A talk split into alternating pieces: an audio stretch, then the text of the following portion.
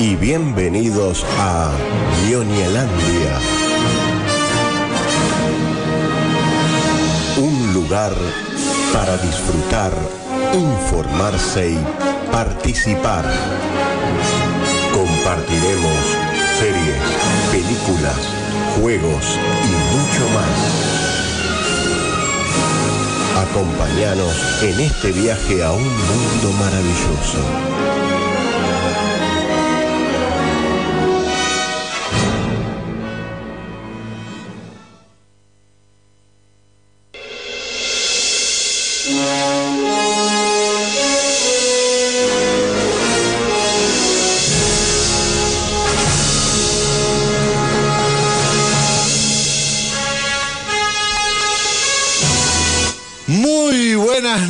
Noches. Bienvenidos a una nueva edición de Ñoñelandia por el aire de la fan en semana consecutiva. Estamos todos.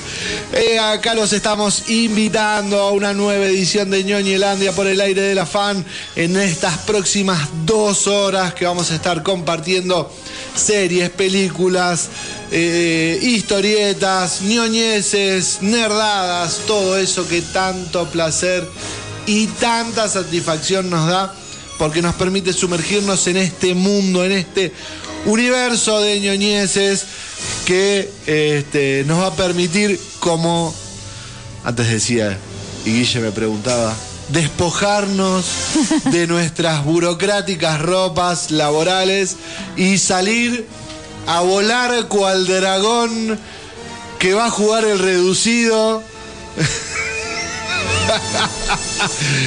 Así que vamos a comenzar como siempre presentando a ella. Ah, tengo dos, una de cada lado, pero una sí la voy a presentar, la otra después le saludamos. A ella que le da calidad, categoría, que ahora asciende más todavía porque ahora va a ser posgrados y postítulos. ¿Cómo dice que le va Luciana Manes? ¿Cómo andás? ¿Cómo le va? Vamos todavía, muy bien, perdón, grité. eso cálmese, cálmese.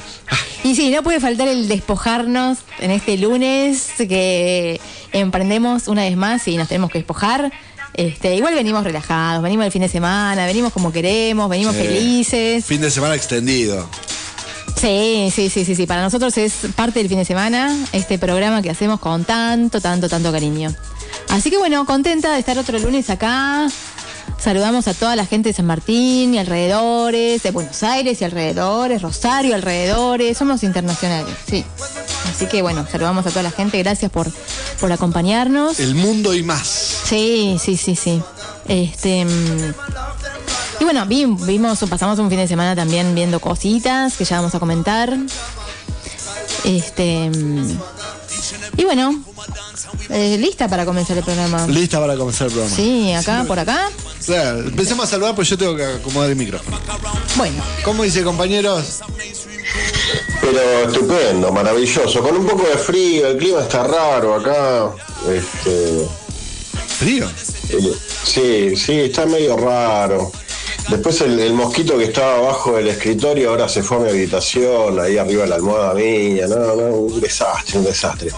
Pero después por lo demás todo bien. Eh, empezando un lunes ajetreado, por no decir nos quedamos dormidos y después andamos haciendo todos a los apurones, pero bueno, es, es así. Ah, qué, qué complicado es. Sí, sí, sí. La verdad que, que sí, uno se despierta a última hora sobresaltado y dice, no, no, no, ah, dormido, ah, arriba, ah, ah, ah". Este, y luego de una serie de café con leche, termo de mate, café con leche y sopapos, ahí uno se despabila y empieza a desplegar la magia. Así que, ¿cómo andan? Ah, volví, vo- eh, volviste a a la operación técnica. ¿No? No, me extraña, estoy yo en la operación técnica, señor. Mirá, mirá cómo sube Ah, pero el pasa volumen que y yo ten- muestro las manos. tenés la cámara de, de- desde la fosa de la orquesta, entonces no, no se nota. Ah. A ver si baja la música. Ahí está, ahí está, Pugliese, Pugliese, Pugliese. Ahí va.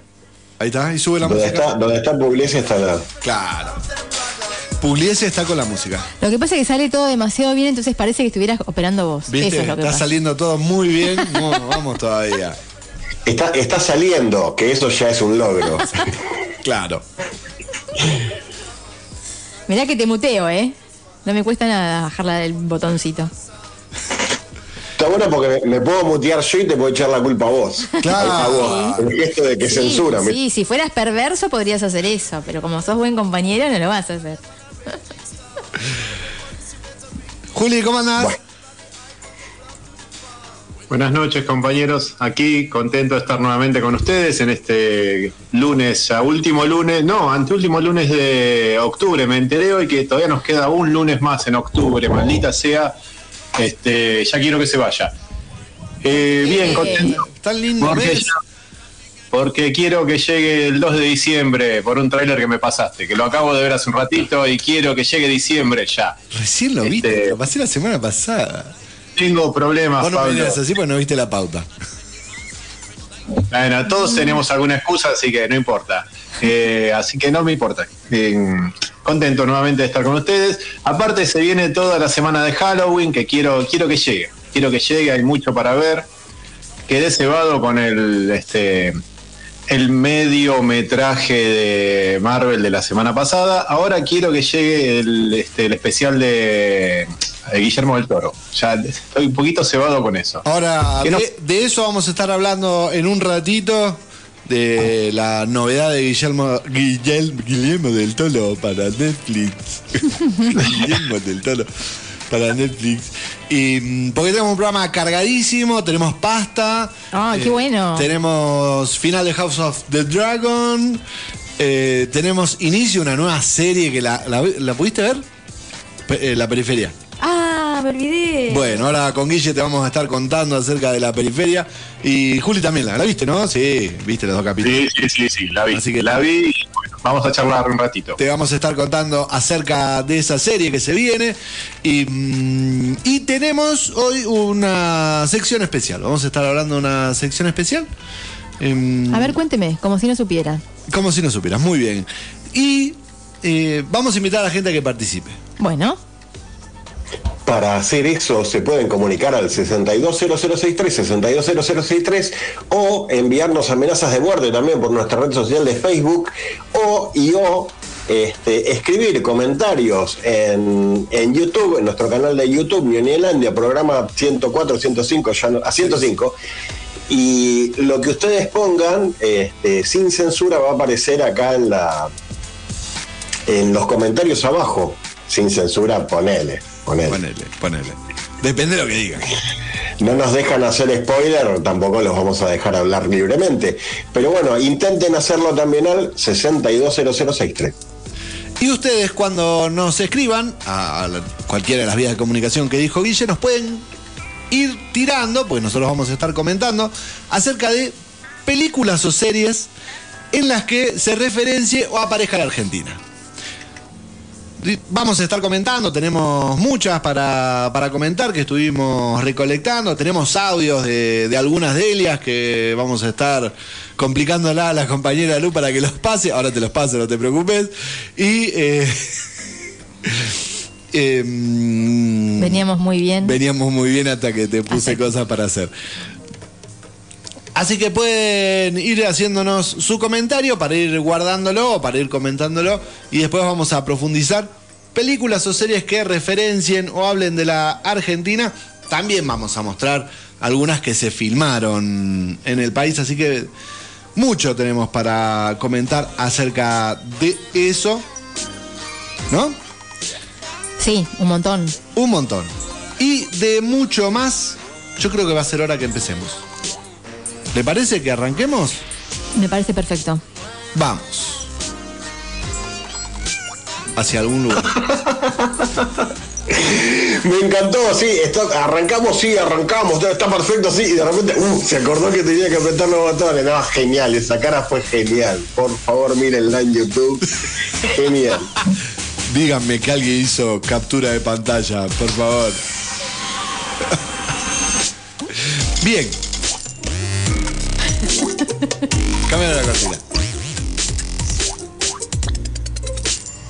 Ahí está.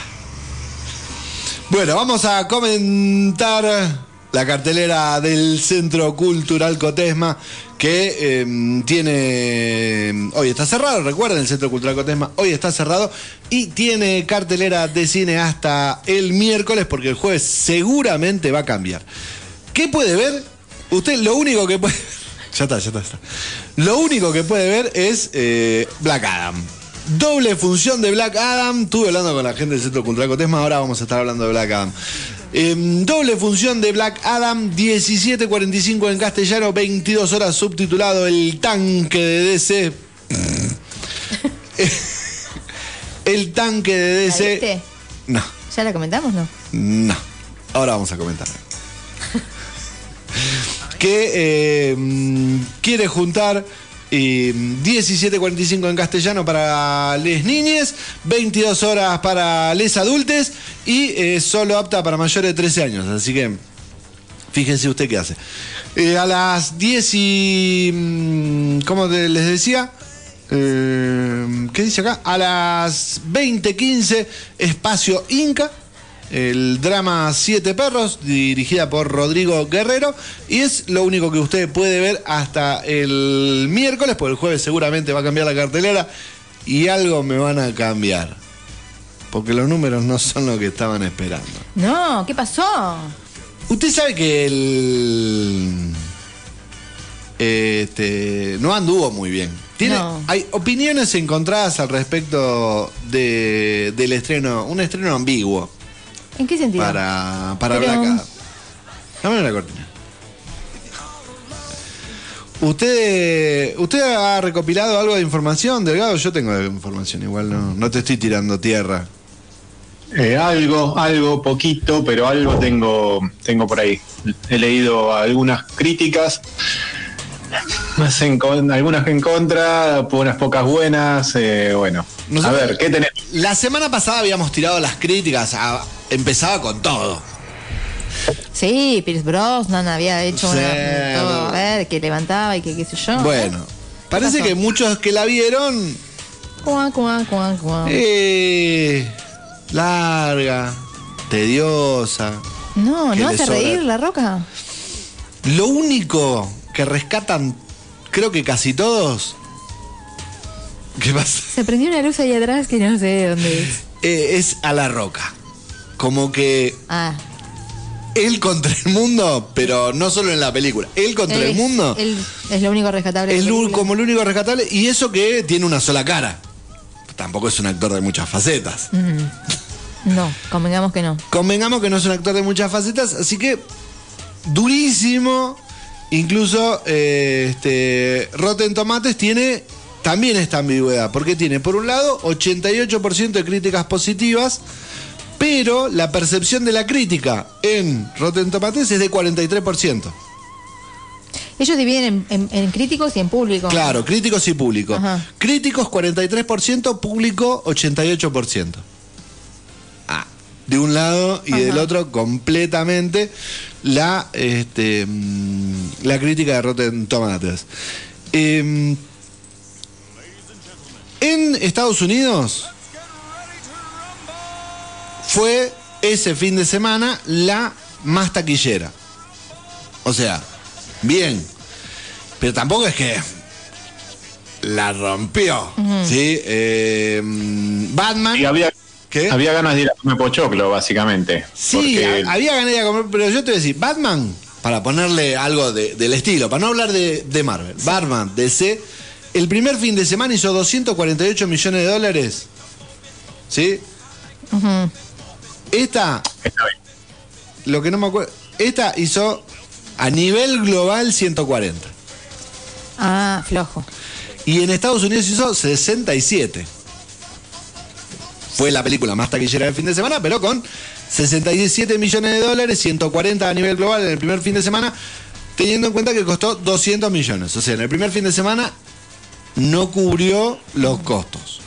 Habrá que ver, obviamente que con la segunda semana los costos los va a cubrir, Claro. Sí. los costos Va los- camino. va camino a, así que no es la mega. Igual ya, ya confirmaron la 2, viste que hoy salió. Sí, sí, sí, ya están eh, poniéndose a laburar eh, guionistas, eh, productores para la segunda parte de esta peli, que si bien las críticas son ambiguas, como marcas, lo que destacan las, eh, las críticas que yo leí es que tiene mucha la acción que tiene, que no te la afloja nunca por el lado de la acción, y ahí es donde destacan, como vos hiciste comentario, referencia al señor que en su momento tenía un papel increíble que era levantar la ceja en una película con Travolta, eh, La Roca, que la vi 15 millones de veces. eh, como que es el que lleva adelante la película, como vos lo decías, le sacan a la roca, ¿no? Eh, pero después la historia hace agua, aquellos fans del cómics le pegan bastante porque se, se aleja. eh, y después no tiene, la historia no va para ningún lado, es un montón de, de sumas de, este, de escenas de acción. Pero las escenas de acción con la roca siempre te dejan bien, este, bien pagado. Exactamente. ¿Quieres saber cómo le fue en Argentina? A ver. Cuénteme, a ver, porque Pe- tengo película ganas. también este, fue la película más vista del fin de semana. Le sacó el primer puesto a Argentina 1985, que venía bien Sí, recaudando.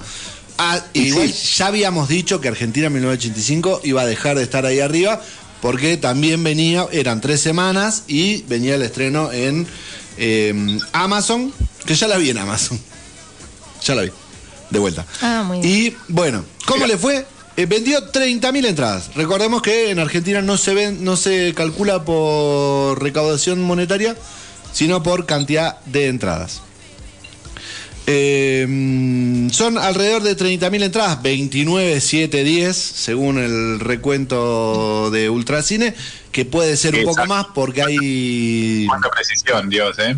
Sí, sí, yo no te creo. Pero son alrededor de 30.000 para mm, que eh, para tener un número en estos cuatro días, ¿sí? De- del estreno a, ayer, ¿sí?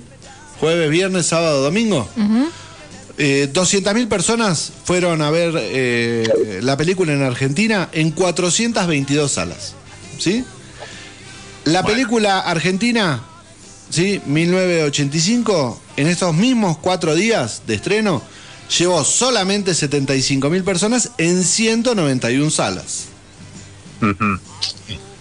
¿sí? Menos de la mitad de las salas. Así que, Sí, y, linda escoba que le pasó, ¿eh? sí, y en eh, San Martín de los Andes no me dieron los números, pero sí me dijeron, no es lo que esperábamos. No es lo que esperábamos. Fíjate que habían puesto doble función. Este, esperamos que venga un montón de gente y no fue. Lo que sí, al público que fue le gustó. Los chicos del cine me dijeron, y al público que fue le gustó. Salió bastante contento, no salieron mal. Así que seguramente en San Martín de los Andes va a estar una semana más, no sé si con doble función, pero va a estar una semana más. Así que mm, ahí tendremos la roca para rato. Yo lo- ¿Alguien sabe cuándo va a estar en HBO? Sí, es una película para plataforma. De cabeza, Sí, ¿no? sí, no. Lo más pronto posible. Es, dale dos semanas más y si no este, recauda lo que ellos esperan, en un mes la tenés en la plataforma. Vamos todavía. Entonces, pero un mes para, para fin de año la, la vemos, ¿no? Yo me imagino que Juan Tela va a traer más o menos para la misma fecha, ¿no, Guille? Me estaba buscando en Just Watch a ver si había información de dónde iba, cuándo iba a verse, en qué plataforma, pero todavía no. Todavía no. Bueno, en cualquier momento. Cualquier A momento. todo esto, ¿cuándo vamos a volver a ir al cine? no? ¿Cuándo? Y no sé si Wakanda Forever o Avatar. Ah, puede ser. Puede ser Wakanda, puede ser. Ahora, ahora abro la grilla, la grilla que armamos con el Juli y te digo el próximo estreno en cine. Y Wakanda, ¿no? Es el 11 de noviembre, 10-11 de noviembre y, de- y Avatar viene por... Diciembre. Avatar viene para que yo festeje mi cumpleaños, bien ahí. Sí, mediados de diciembre. Para tu cumpleaños.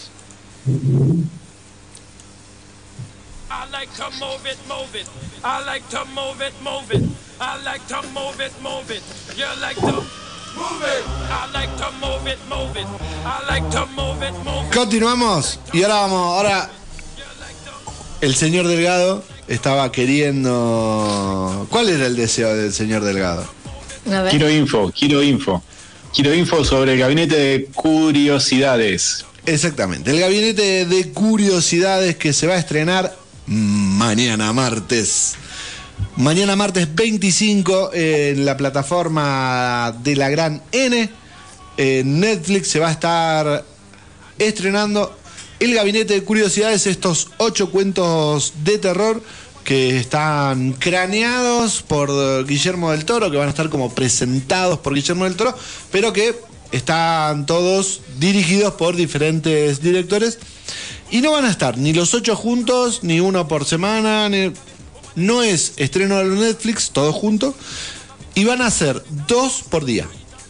Ajá. 25, 26, 27 y 28 en esta semana previa, como bien decía Juli, semana previa a mm, Halloween, van a estar estos ocho cortos. ¿Quieres saber cómo están divididos? Sí, sí, Bien. porque me interesa, me Bien, interesa. la primera noche se va a llamar Carroñeros. O sea, cada noche tiene una ambientación de esa noche. La primera noche va a ser Carroñeros, va a tener el, el primer capítulo, va a ser Ratas de Cementerio, dirigida y escrita por Vincenzo Natali y está basado en un cuento de Henry Kuttner. El, reparto está integrado por David Hewlett. Trabajó en la forma del agua, no lo ubico. Bueno, y el segundo corto es Lote 36. Está escrita por Regina Corrado, dirigida por Guillermo Navarro, basada en una historia original de Guillermo del Toro. Acá en este está Tim Blake eh, y más. La segunda noche, la noche de los solitarios. Eh, el primer capítulo se va a llamar La autopsia, el primer capítulo de la segunda noche. Está dirigida por David Prior y escrita por David Goyer, que es el escritor de, de- de Sandman, basado en una historia de Michael Shee. Y el segundo, y el segundo, El exterior. Se está mm, dirigida por Anna Lil Amypur y escrita por Hayley Boston, basada en un cuento de Emily Carroll. La tercera noche, a mí me gusta, me llama mucho la atención la tercera noche. Tercera noche, Lovercraft. Mm. Qué bueno. El primer capítulo de la tercera noche, la... ¿Cómo? Escuché ruido nada más. Sí, se escuchó. Escuché ruido por ahí.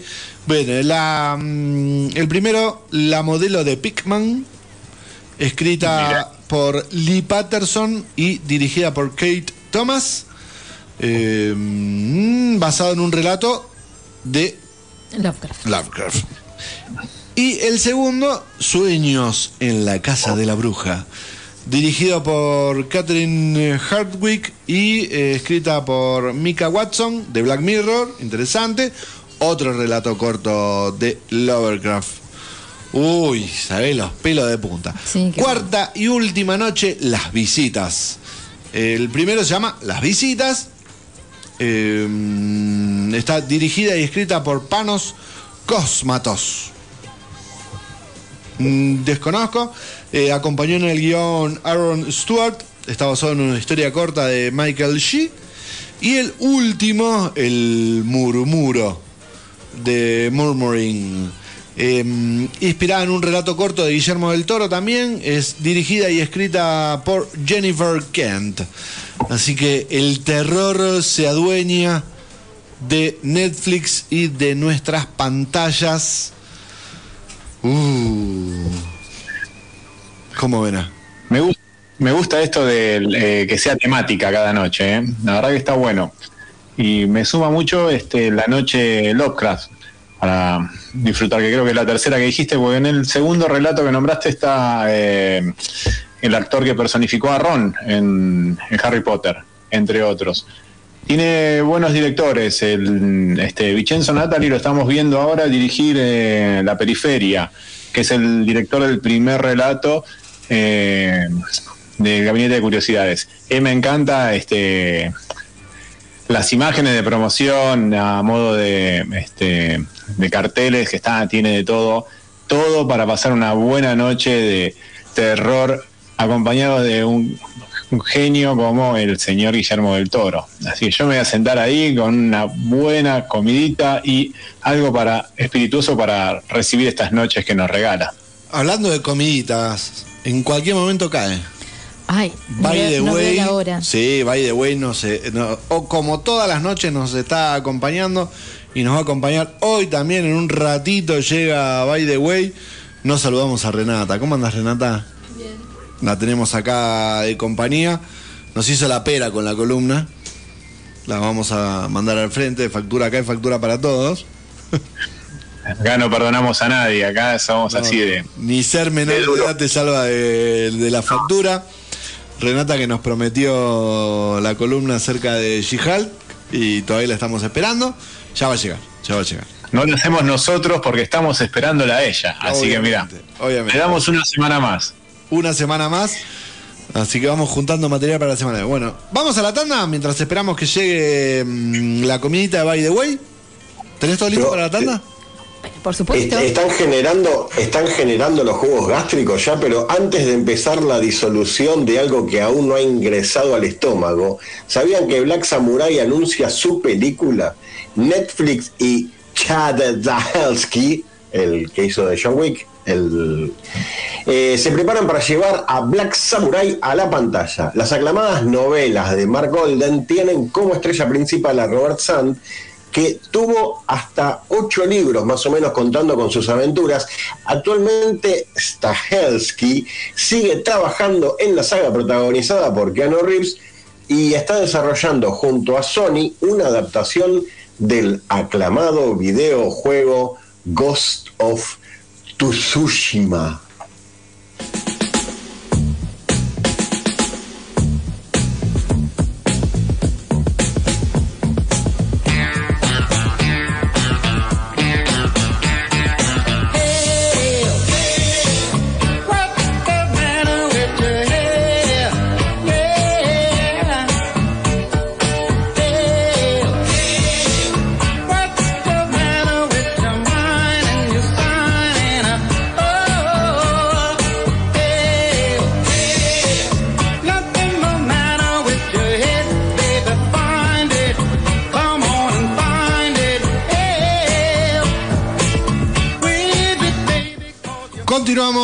En el aire de la fan. Seguimos, ahora sí, seguimos en YouTube también a través de del streamer. No estamos más en Tata. Ahí estamos. ¿Me escuchan del otro lado, compañeros? Sí, señora. Eh, Muy bien. ¿Qué, qué pinta? Mira, yo agarré cualquiera, porque hay dos. Mire este plato volador. Mire lo que es. Mm, no, lo que huele este- esta hamburguesa, por favor. No, terrible. Quedan pocas papas ya. ¿Le estamos dando una viada a las papas? Hoy vine con hambre. Mm, ¿qué Aparte, la papa esta es lo más tentador del mundo. Mm, es, No sé si hay algo más tentador. es lo más. Las papas de By the Way. Un saludo para Chucky. Gracias, Chucky, un genio.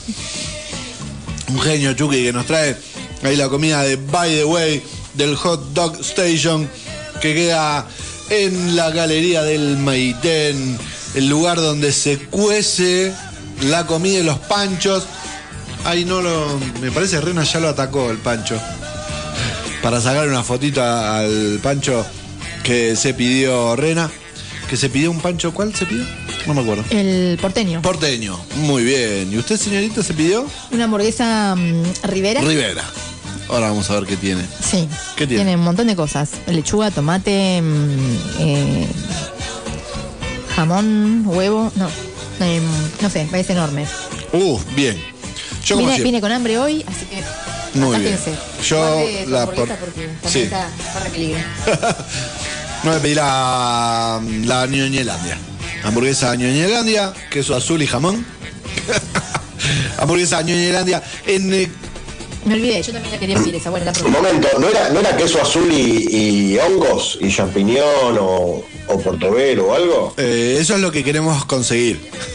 Bien, Pero bien. no- todavía no lo, no lo convencí a, a Ale de hacer ese, ese injerto. Eh, esto se puede conseguir en la galería del Maitén en el Hot Dog Station de By the Way o también, por supuesto, en el Patagonian Burger en Avenida San Martín 705. Ahí ustedes pueden ir comer y si no pueden ah, pedir a través de Jucau a través de Jucau. La plataforma ustedes eligen en cuál de los dos y hacen el pedido. Pueden hacer el pedido para envío a domicilio, como nos lo trajeron a nosotros, o pueden hacer el pedido para el takeaway. Si uno va a hacer el takeaway, tenga que tener, tener cuidado. ¿Sabes por qué? Porque lo hacen tan rápido. Sí. Porque uno está acostumbrado y dice, bueno, hago el pedido y en media hora paso. No, no. Si pasás en media hora va a estar fría la comida, porque en 15 minutos lo tienen listo.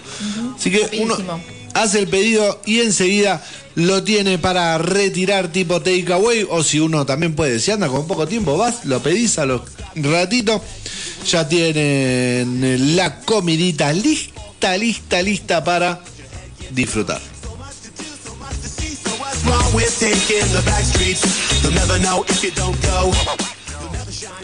Vamos, que nos estamos, cada vez nos entendemos mejor. Esto va Con solo una mirada, mire. Con solo una mirada, ahí se me fue la tanguera, se me fue para afuera. Bien, la, la música ahora tendría que ser, sí, tipo... Sí, no, hoy no es el día, no te estoy pidiendo. No te lo estoy pidiendo, te lo estoy sugiriendo.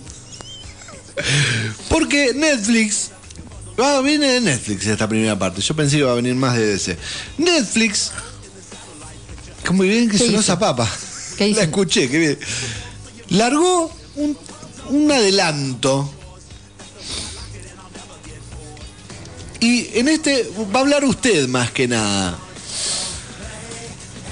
Porque para me mí esto es pato, me puse nerviosa y abrí cualquier cosa. Pero esto quería pa- ver si era no. Pato Gallareta. Para mí o la cagan horrible Y o sale algo copado. ¿De qué estamos hablando ahí la gente que no entiende nada?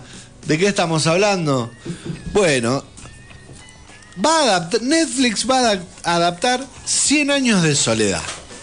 Yo ahora voy a comentar la parte más formal y le voy a dar pie a la compañera para ver si la deja como... ¿Lo deja en el piso de antemano, o le va a dar una charla? Claro, se hace como los anillos de poder o...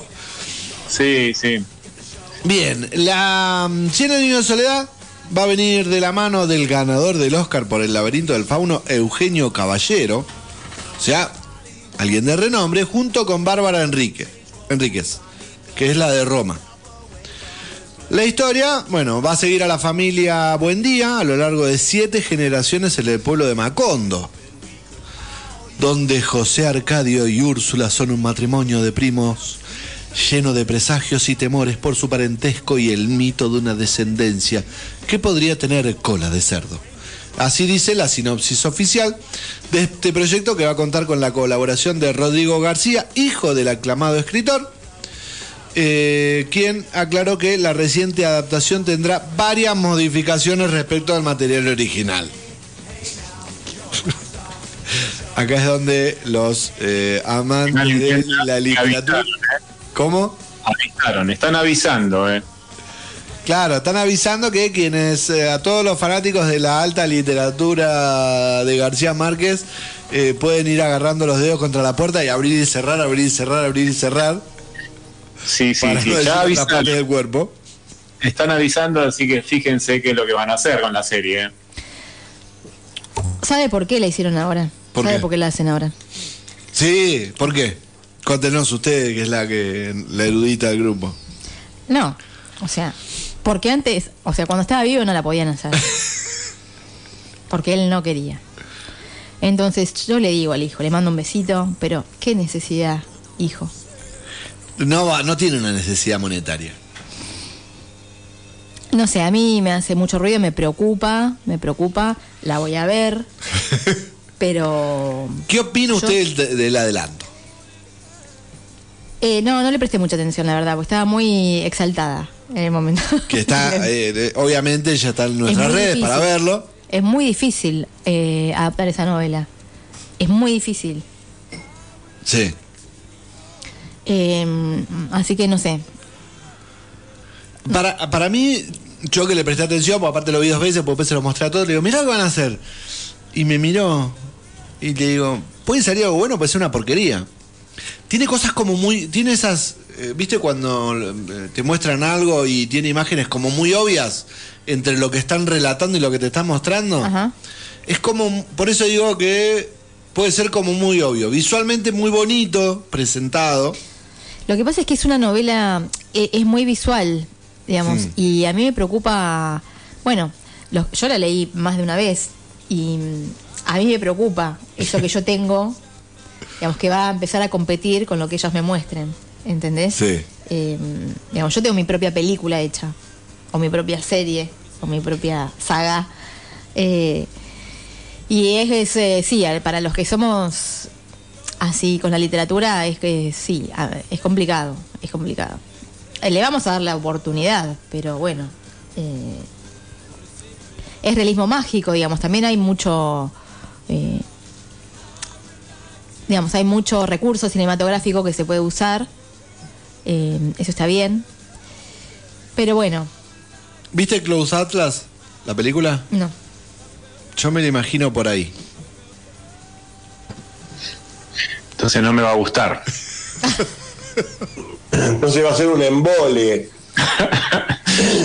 Igual si están hablando de Gabriel García Márquez es un embole de por sí, así que No, cualquier cosa que hagan va a ser un embole. disculpar. No. ¿Cómo era el libro ese? ¿Dos emboles de verano era? Eh, Ah, creo que sí. No, no, no. No, García Márquez es un gran, eh, un gran escritor. O sea, se, se da esa particularidad que se da en muy pocos escritores que de, de ser a la vez eh, bestseller y buen escritor, lo cual no es muy frecuente que ocurra, pero mm, realmente tiene muy, muy buenos libros, muy buenos textos, muy buenos cuentos y muy buenas novelas. No todas, no la totalidad de su obra, pero bueno, gran parte de su obra es, muy- es excelente. Y, es un clásico igual ya, digamos. Y a mí me preocupa que se metan con los clásicos, porque no suele terminar bien la historia. Eh, así que bueno, eh, veremos, veremos. En- entiendo la necesidad de, facturar, entiendo que se puede ver como una posibilidad de difusión de literar- literaria, que, que algunos puedan ir de, de la serie al libro, calculo que serán los menos. Eh, pero bueno, lo entiendo como otro producto, como otro producto cultural, tratando de, habrá que tratar de separar un poco y, de ver qué efecto nos causa eh, ver algo tan querido para nosotros y tan conocido en otro formato y en otra y en otro lenguaje mm, y bueno, encima con el warning que ya nos mandaron de se va a separar. Que obviamente se va a separar porque mm, Sí. no sé cómo lo harían si no, pero bueno. Bueno, mm, un gran signo de interrogación. Que no sabemos cuándo viene. Bien, no sabemos cuándo viene. No sabemos porque no tiene fecha todavía. Ya llegará. En algún momento. Bueno, Hay, hay comentarios del amigo Pablo Master que dice, hola, aguante García Márquez, sobre todo relato de un náufrago. Relato de un náufrago es buenísimo. Muerte, Sí. Crónica de una muerte anunciada es una novela perfecta, excelente, redondita. Guille, ¿no te acordás del Lato de un náufrago? La, la leímos en la secundaria. Eh, no, es que estaba por decir, eh, lo, de las cosas por las cuales García Márquez es un embole, es porque te obligan a leerlo en la secundaria, ¿entendés? Cuando vos tenés que dar una materia, pensé que me iba a mutear, pensé que me iban a censurar, te estoy viendo, ¿eh? Te estoy viendo. Eh, Viste, cuando, cuando para literatura en el secundario te dicen, bueno, se tienen que leer este libro, Rosaura las 10, el visitante de Alma Maritano, este, algún libro de García Márquez, el que más les infla las gónadas, y bueno, y elegí para ustedes tal. Y bueno, eh, de Rosaura las 10 está la película, de Alma Maritano le, pedí a, a la mismísima Alma Maritano, una querida gran amiga de la familia, que Dios la tenga en la gloria, que, que me dé el libro autografiado para yo regalárselo a la maestra y así me aprobaba sin leer y todo eso. Le dije, yo sé que sos una estupenda escritora, vos sabés lo que te quiero, lo que te quiere mi mamá, pero no voy a leer tu libro. Así que no me lo dediques a mí, dedícaselo a mi profesor. Pero bueno. Rosaura a las 10 y me lo hicieron leer y ver la peli, dice Pablo Master. Y sí, no me acuerdo si segundo o tercer año de alguno de los colegios por ahí. Igual es un relibro, Eh, discúlpeme, pero es un relibro. Lo lamento que hayan tenido que pasar por, por eso, por esa experiencia eh, poco Pasa cu- cuando te lo hacen leer en la escuela, Bueno, igualmente. Sí, también otro, otro que te hacen leer en la escuela así de obligación es el túnel de sábado. Sí, muy buen libro. A mí no me gusta Sábado, pero ese es un muy buen libro. Eh, bueno, pero estábamos hablando de García Márquez y volvamos. Volvamos. Volvamos, porque si no esto se va a transformar en una. Y pero hagamos algo más, más dinámico, más divertido. Eh, no, bueno, García Márquez entonces, ¿no? No te Bueno, no, no es por, no, yo ya te lo, te lo vuelvo a repetir, no. Pero entonces vos decís que no es por el dinero o sí es por el dinero. no entiendo la pregunta. con respecto al hijo de. A- al lanzamiento de Netflix. Ah, no, bueno, eh, al dinero de Netflix sí, con eso, eh, pero al hijo no sé, no sé qué, qué lo mueve, digamos, pero sí, eh, digamos, No yo sé. creo que esperaron a que él se muriera para hacerlo, claramente. Mm. Em, lo lamento, lo lamento. Bueno, nos vamos a ir a la pasta para sentarnos a comer. No desesperes, está ahí abajo. Antes, les recuerdo que pueden enviar mensaje para. para- Exacta- de- exactamente, el 620063, perdón que lo interrumpí. O como hace nuestro amigo Pablo Master y otros tantos, este, escriben un comentario en, en, en Facebook, en YouTube, perdón, y aparece aquí mismo. Muy bien. Y ahora el señor Delgado va a presentar la pasta. La tenés ahí, lo- la viste, ¿no? Bien. Sí, ¿qué tal? Tantos tiempos acá, Hola, ¿cómo va? desde este lado. Eh, pasta, volvimos con la pasta, prometimos y cumplimos esta vez. No sé si lo vamos a cumplir la semana que viene, así que disfrútenla. Hoy le traemos un mismo título, dos películas, 10 años de, de diferencia entre una y otra, mismo director, película calcada entre una y otra. Funny Games de Michael Haneke, la original o la primera de ellas es eh, austríaca. Eso lo llevó a Michael Haneke a eh, ingresar al mercado yankee y eh, le propusieron hacer eh, la misma película, pero él puso la condición de que la quería hacer igual. Una gran película un tanto incómoda para aquellos que conocen la filmografía de Haneke. Este, así que nos pusimos a divagar un poco con el compañero Bruno Barleta, que le mandamos un gran abrazo, saludo bien fuerte para él y toda la familia, y disfruten, oyentada, de esta pasta que nosotros disfrutamos mucho en regalársela a ustedes.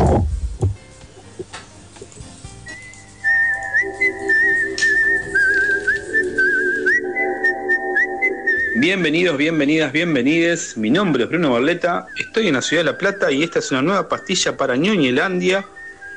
Y estamos acá sentados en la esquina de nuestras casas, tomando un vino en cartón, sentados con el negro Julián Fernando Delgado, mientras mi hija me roba una galletita. ¿Cómo estás? Hola Bruno, yo también quiero una galletita, ¿eh? Bien, aquí disfrutando de este rico vino que nos estamos tomando cada uno en vuestros hogares y contento de estar nuevamente contigo aquí para avanzar en estas pastillas audiovisuales que hemos decidido tratar en esta parte del año. Así que contame amigo, ¿por dónde vamos a ir esta vez? Salimos de Perros de Paja y su reversión de la primera del 71 del 2011. Nos vamos a meter con un director, Michael Haneke, autor de, entre otras piezas, de Séptimo Continente, las últimas veces Amour, que ganó la fama por esta película que vamos a hablar hoy, de Funny Games. Well, I give up. What is it? 3 2 to me. Hey, hands off. Hey, no. Just,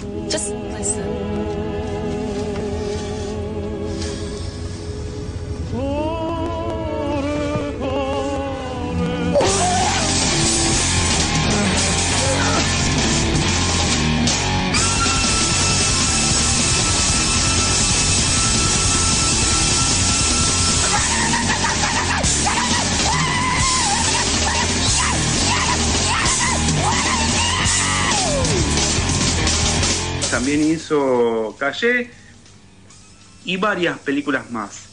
Quizás el tópico que trata Michael Haneke no es quizás un cine de grandes mayorías, pero sí de inmensas minorías. Un cine de alto impacto, no porque haya autos volando, sino por las temáticas, ¿vio?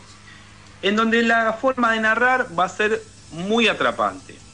En el 97 salía de Funny Games, que sería traducida a Argentina o España como los juegos divertidos o eh, juegos morbosos, algo así. Es, hay, una, hay un juego con el tema de la traducción y la traslación en realidad literal del, nombre, ¿vio? En el 97 en Cannes tuvo un gran efecto y un gran golpe y tuvo un gran impacto. Y en el año 2007 en Estados Unidos a Haneke le invitan a reversionar su película y la lanzan en el año 2007 con una versión. Así como somos dos en esta pastilla, señora, señor, niño, niñe, niña, nos hemos decidido, con acá con el señor Julián Fernando Delgado, sentarnos cada uno en su esquina y él mirar la película norteamericana, la del 2007, y a mí me tocó mirar la película austríaca del 97. Así que, si usted piensa que un mismo director no puede generar en espejo una película, se ha equivocado, le acabo de decir. Ha apostado a perdedor porque Haneke lo que hace es copiar la misma película que él realizó y copiarla cuadro a cuadro, llevándola a producir casi el mismo efecto, salvando la distancia de las interpretaciones actorales. La crítica bien recibió las dos películas. Muchos críticos bien pensantes y que tienen en, su amor por el cine se vieron horrorizados por la forma en que Haneke también plantea la película, porque si bien la quieren clasificar como de terror, no sé si llega, y usted me dirá si le pasó lo mismo, si llega a ser clasificada como idea de terror.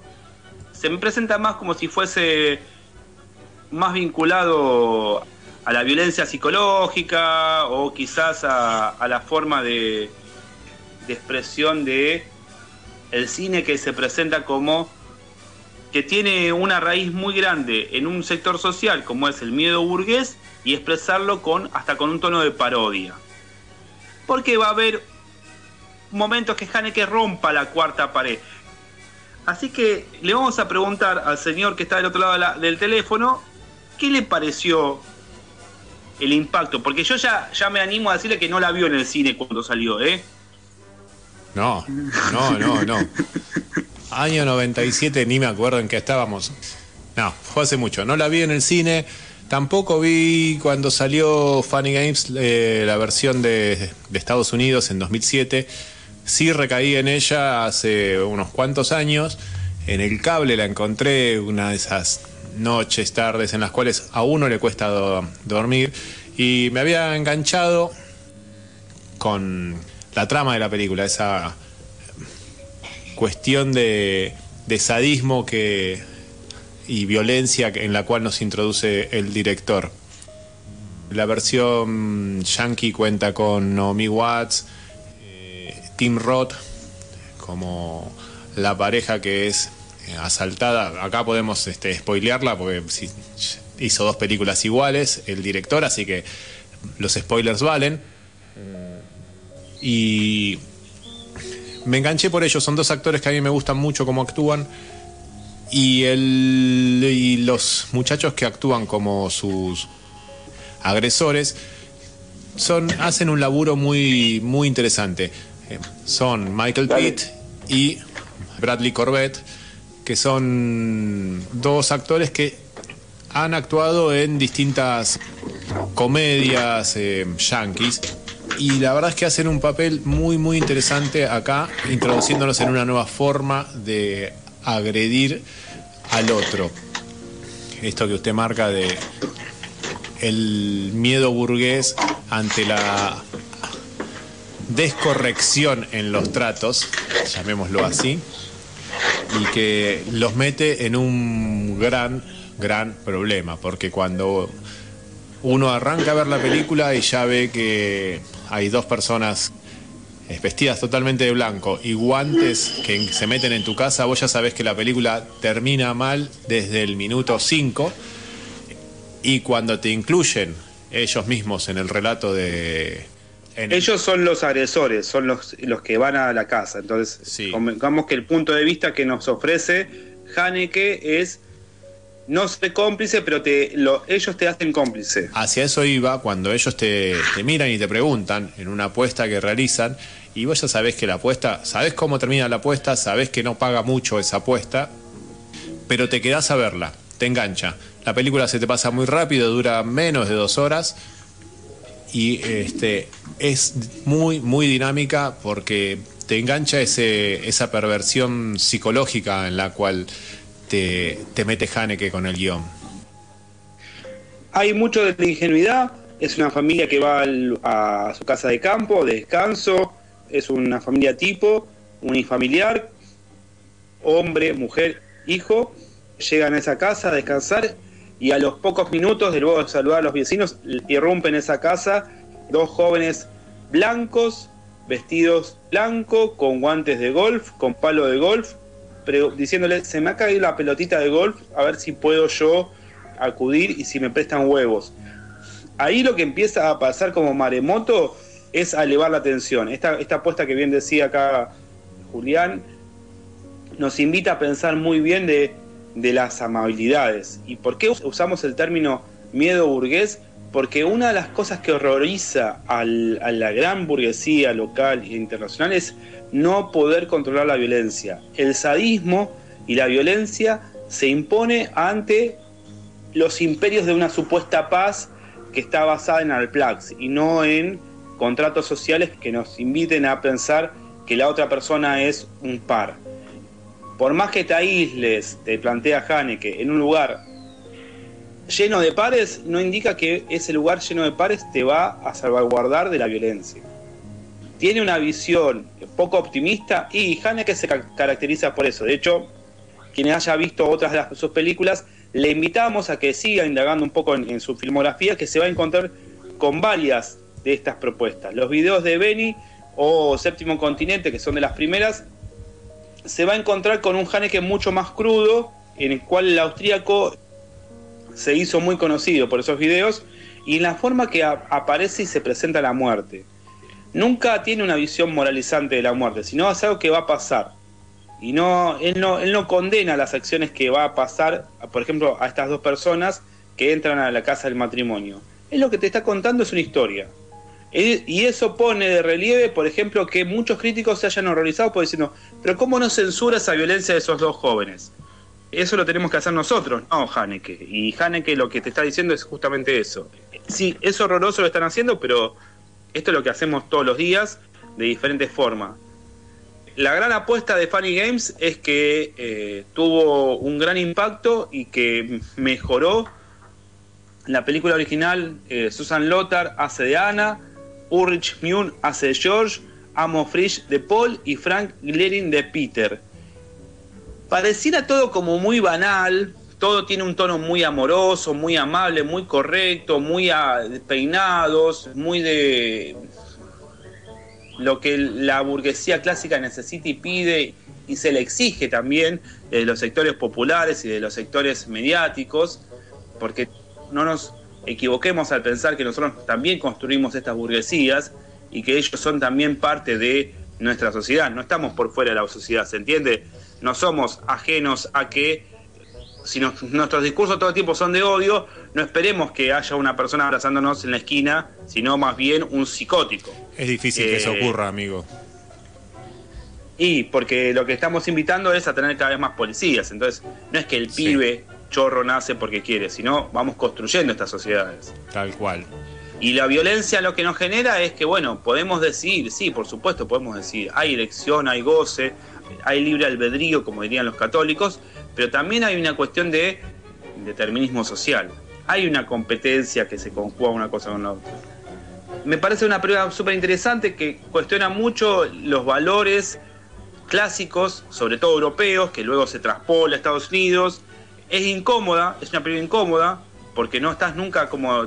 Vos querés que, que esa familia sobreviva, o querés que eso no se dé así, porque también hay una cuestión de esa, esta perversidad que le dice: si sobrevive hasta las 10 de la mañana, está todo bien, y ellos van estirando el tiempo para que llegue cerca a ese horario.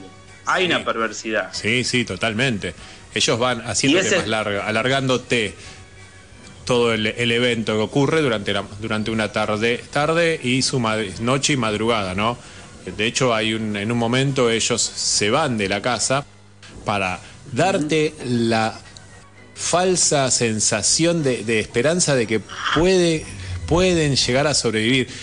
E incluso la misma pareja ya muy maltratada, porque el primer asesinato es un asesinato tremendo, saben que pueden volver y que todo iba a terminar mal.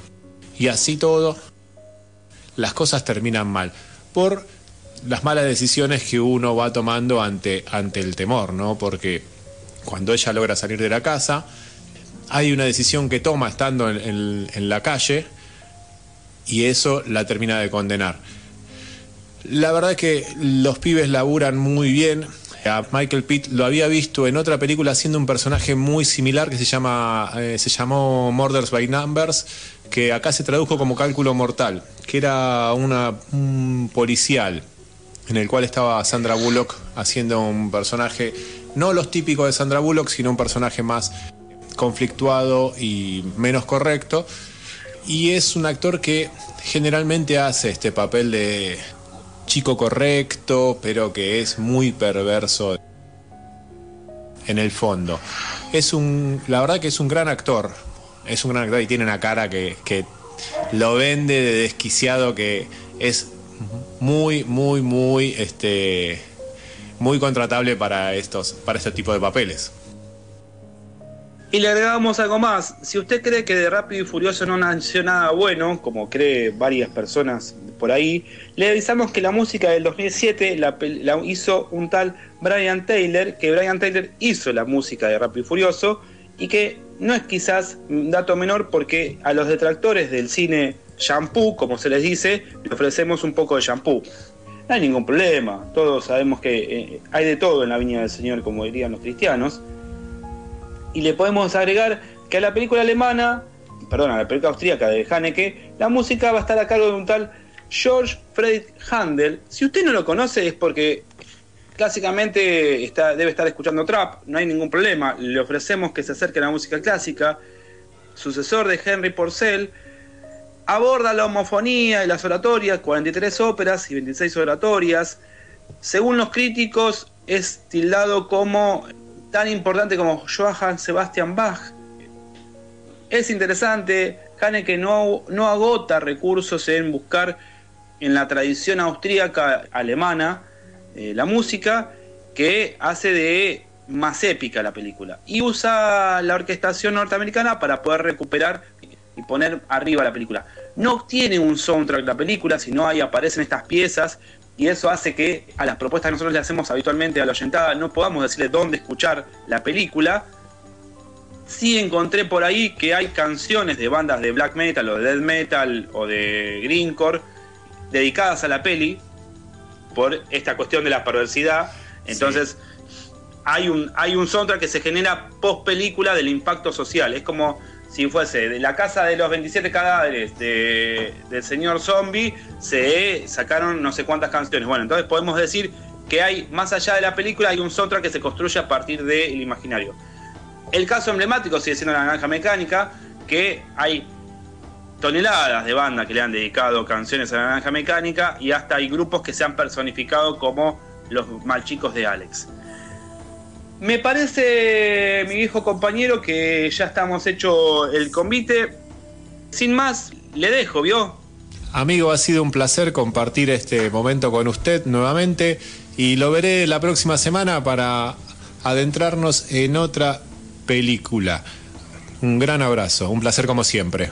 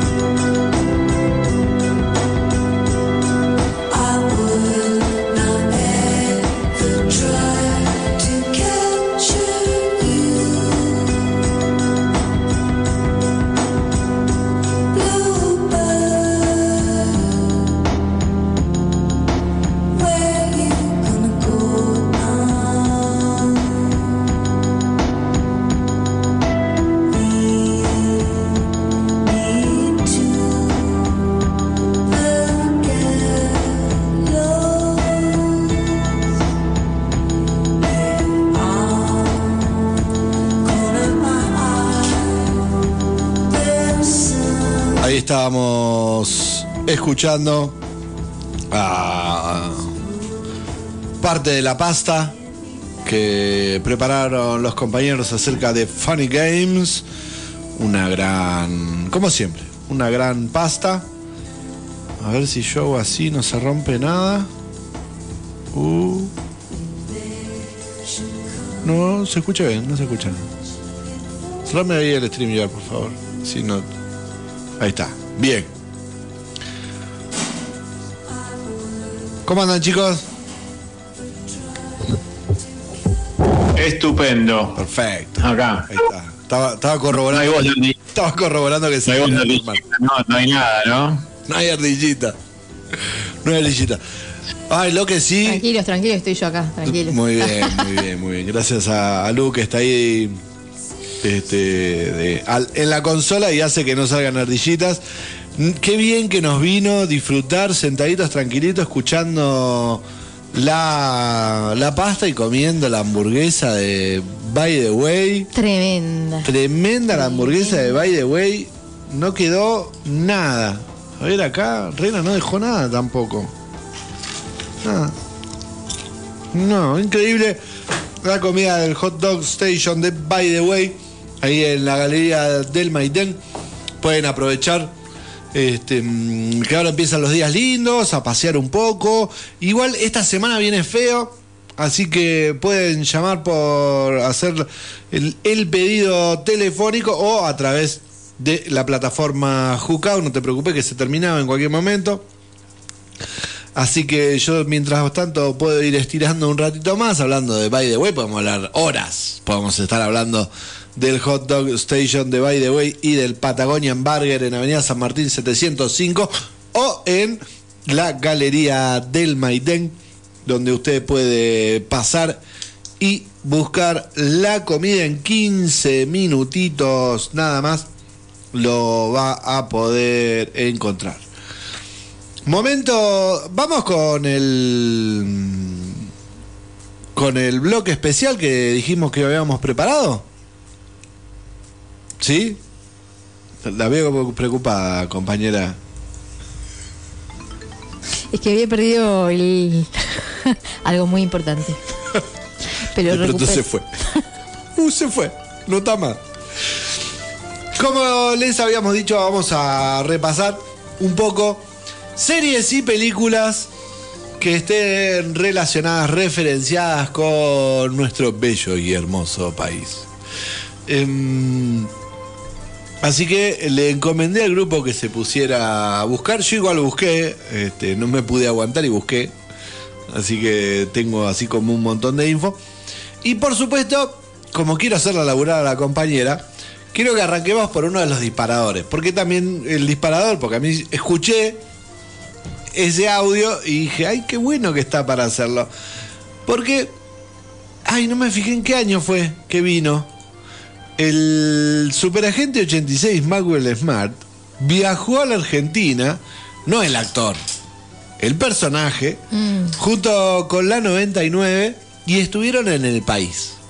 Y ahí es donde usted va a poner el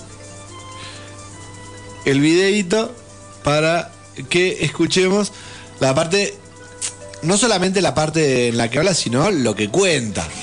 Cómo, cómo nos ven, que, que esto también lo que tiene es mostrar cómo nos ven del otro lado.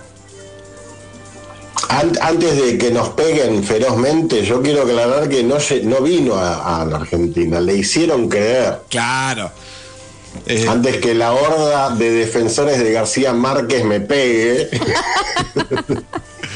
Sí, sí, en, en el capítulo, en realidad, eh, los agentes de caos le hacen creer eh, a Maxwell Smart y a, y a la 99 que están en Argentina. I- incluso en el audio se, se deja escuchar. ¿Lo tenemos? Ah, escuchémoslo. Por supuesto. Max, hay que descubrir en dónde estamos y hacérselo saber al jefe. Cierto 99. Ah, ver, volamos durante 10 horas a una velocidad de 960 kilómetros por hora. Déjame ver, una por 00, una por 66, una por 9. 9600. 99. Si continúas interrumpiéndome, nunca sabré la cantidad. Está bien. Le agregamos un 0, 9600. Qué rapidez. Y de acuerdo con el calor, hemos volado hacia el sur, a menos que hayamos volado al norte en un día cálido. Max, hay algo que acabo de recordar. El aeropuerto de Ezeiza se encuentra en Buenos Aires. Sí, por supuesto, todo encaja bien. Aeropuerto de Ceiza, el calor, el largo viaje, el hombre llamado Gaucho. 99, esto puede producirte un shock, pero creo que estamos en mi Buenos Aires, querido. Tienes razón, Max. Bueno, después de todo, 99 nunca lograrán hacer tonto a Maxwell Smart. El plan nos está resultando perfecto. Smart llamará a su jefe con el zapatófono. Y mientras Control nos busca en Argentina, nadie pensará localizarnos aquí. Hola, jefe, habla Smart. Max, ¿en dónde estás? Creí que tú y 99 habían oído. No, jefe, estamos en la tierra del tango y del churrasco, en Argentina. Argentina, ¿estás seguro? ¿Cómo no he de estar seguro si estoy en el caso del ladrillo? ¿Puedo hablar con 99, por favor? Diga, jefe. ¿Realmente están en Argentina? Sí, en algún lugar de Buenos Aires han movilizado la bomba sónica hasta aquí. Muy bien, 99, pronto los rescataremos. Enviaremos todas las fuerzas disponibles. Esta es una emergencia nacional. Comuníqueme con el Comando Aéreo Estratégico. Ahí viaja, hay una escena en la que tiran un montón de Señor paracaidistas. presidente, mm, temo que tenga... Ahí se fue. Se cortó. Porque ahí decía, enviar otra disculpa a Argentina. porque efectivamente el agente. El agente el agente de control de, de ca- de control mandan todas las tropas argentinas. Esa es una de, esa es una de las referencias. De la época hay otra. Yo no sabía, buscando, me encontré, porque esta la- me la acordaba. Em, ¿Usted sabía que la Mujer Maravilla viajó a la Argentina? No. Sí, la Mujer Maravilla, pero la, la de Linda Carter. Estamos hablando. La Mujer Maravilla de Linda Carter viajó a la Argentina en el episodio 12 de la primera temporada. Parece que mm, Steve Taylor, eh, prota- que lo hacía Lyle Wagner, y Di- Dia- Diana Prince, Linda Carter, viajaron a nuestro país y aterrizan en una ciudad, eh, una Buenos Aires con montaña. Ahí es donde empezamos con estas cosas. Da para todo, da para todo Sí. Buenos Aires. Eh, hay, eh, eh, eh, la ciudad tiene como una cadena montañosa, acantilados, un mar azulado. Nada que ver con. Buenos Aires. Eh, sí, lo que hay Buenos Aires querido. eh, hay una especie de, de, de Seiza. Y eh, bueno, eso es. eh, eso fue entre el 75 más o menos. Una Buenos Aires rara. ¿Usted la, la ven a Buenos Aires con montaña? No es el único caso de em, que muestran a la Argentina eh, de esa forma. De esa forma no, desafortunadamente, digamos. Se hizo muy popular con la, con la película extremadamente taquillera de, de la saga de los X-Men. Sí. X-Men First Class. Sí, donde aparece Villa Gesell Argentina y está, está bastante alejado del mar. Esa, esa Villa Gesell. Sí, en vez de ser eh, el- la costa bonaerense, hay una imagen de la cordillera. Bueno, quisieron resumir Sí, eh, en una imagen todo el paisaje. Claro. Todo lo bueno de, de- de la Argentina. Claro. El mar Faltó la, faltó la catarata de fondo en la cima de las montañas y ya estábamos. Claro. Hablando de. mm, Bueno, Phoebe, y acá esto ya no es que muestran, pero sí hace referencia. Phoebe es Phoebe Buffet, nuestra queridísima Phoebe Buffet, quien en un, en un capítulo, no me acuerdo de la temporada, creo que 8, temporada 8 o 9, em, se está peleando con su amiga Mónica, por. me acuerdo del capítulo. eh, se está, es el que se está peleando con su amiga Mónica porque eh, no la dejaba cantar en el local, en el local de Mónica, así que se pone a cantar en la puerta. Y la podemos escuchar. Es el segundo. Este, en el que en su canción hace referencia a nuestro país. Upa. ¿Qué le pasó? Phoebe, ¿qué te pasó? There's a country called Argentina. There's a country called Argentina. It's a place I've never Suena- seen. eso está sonando como tres veces. Creo que alguien abrió como cuatro pestañas del YouTube. Un poco de disculpas para. mm, There's a country called Argentina. It's a place I've never seen. But told for 50 pesos, you can buy a human spleen. Human spleen. ¡Ole! ¿Qué dice Guille? Hay un lugar, hay un país llamado Argentina, país que, el lugar donde nunca fui, pero me dijeron que por 50 pesos puedes conseguirte un vaso, viste, el, el orégano. Linda la Un vaso humano. Un vaso humano. Por, por eh, 50 pesos. dice. 50 pesos. Otra serie que también habla así como muy mal de Argentina, en realidad que tiene, no habla mal, tiene una mala visión de Argentina, es Cómo conocí a tu madre. Conoce, en Cómo conocí a tu madre, en la segunda temporada, Robin, la coprotagonista, viaja, se va de vacaciones a Argentina. Y este llega y conoce, y, mm, llega y se hace unas trencitas. De esas trencitas bien caribeñas. Em, y eh, se hospeda en una cabaña muy abierta, al estilo hawaiano, bien del Caribe. Y, conoce a un joven, a un Enrique Iglesias, que vendría a ser un argentino, que habla con un español neutro, así bien argentino, y este, con esa gran ambientación muy acertada de eh, Brasil o Caribe, que nada tiene que ver con Argentina, pero uno me pregunta, ¿tantos millones de pesos en mínimo, medio? ¿No? Hay algunas, este, después, eh, algunas series que, o películas que sí, por ahí, este, no le erraron tanto. Indiana Jones y el reino de la carabela de cristal.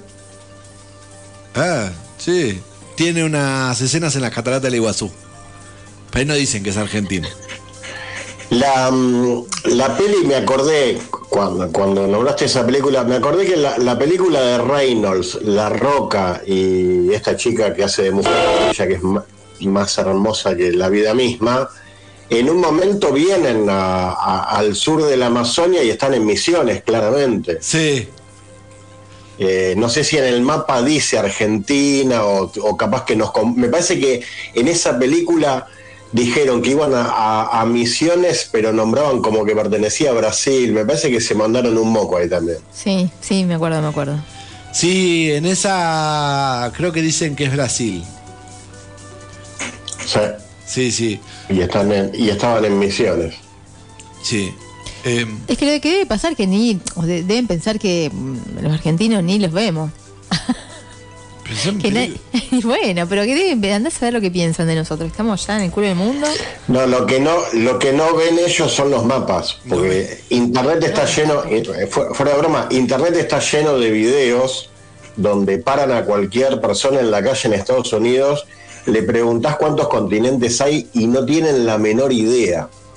No tienen la menor idea de nada, de nada. es cierto que tienen una muy mala eh, orientación, iba a decir. Una muy mala educación. Cultura general. De cultura general. La película Focus, eh, protagonizada por Will Smith y Margot Robbie, tiene una parte filmada en Buenos Aires y tiene escenas de eh, Barracas, Puerto Madero, Recoleta, Palermo, San Telmo. Y ahí sí. Estaba en el hipódromo, ¿no? Había una escena en el hipódromo de Palermo, me parece. En el hipódromo de Palermo. Y después tenemos, bueno, Evita, la de mm, ¿Cómo se llama? Madonna. La de Madonna, que se filmó en Argentina. Eh, Sí, en la época de- del turco. Claro, que después lo escracharon porque el turco no dejaba de mirarle el escote a Madonna. Nos dejó re mal parado el turco. Joder. entre otras cosas. Y después tenemos las películas que se han filmado en Argentina y que mm, no representando a Argentina. Por ejemplo, Siete años en el Tíbet tiene eh, varias escenas filmadas en Mendoza, representando el Tíbet, porque no podían ir a filmar al Tíbet, pero tiene una, eh, yo me acuerdo mucho en La Plata, yo viví en La Plata cuando filmaron esa. Y me acuerdo que se armó bastante revuelo. No fue Brad Pitt a filmar. Bra- Brad Pitt estuvo en Mendoza. Pero sí filmaron unas escenas en la estación de La Plata.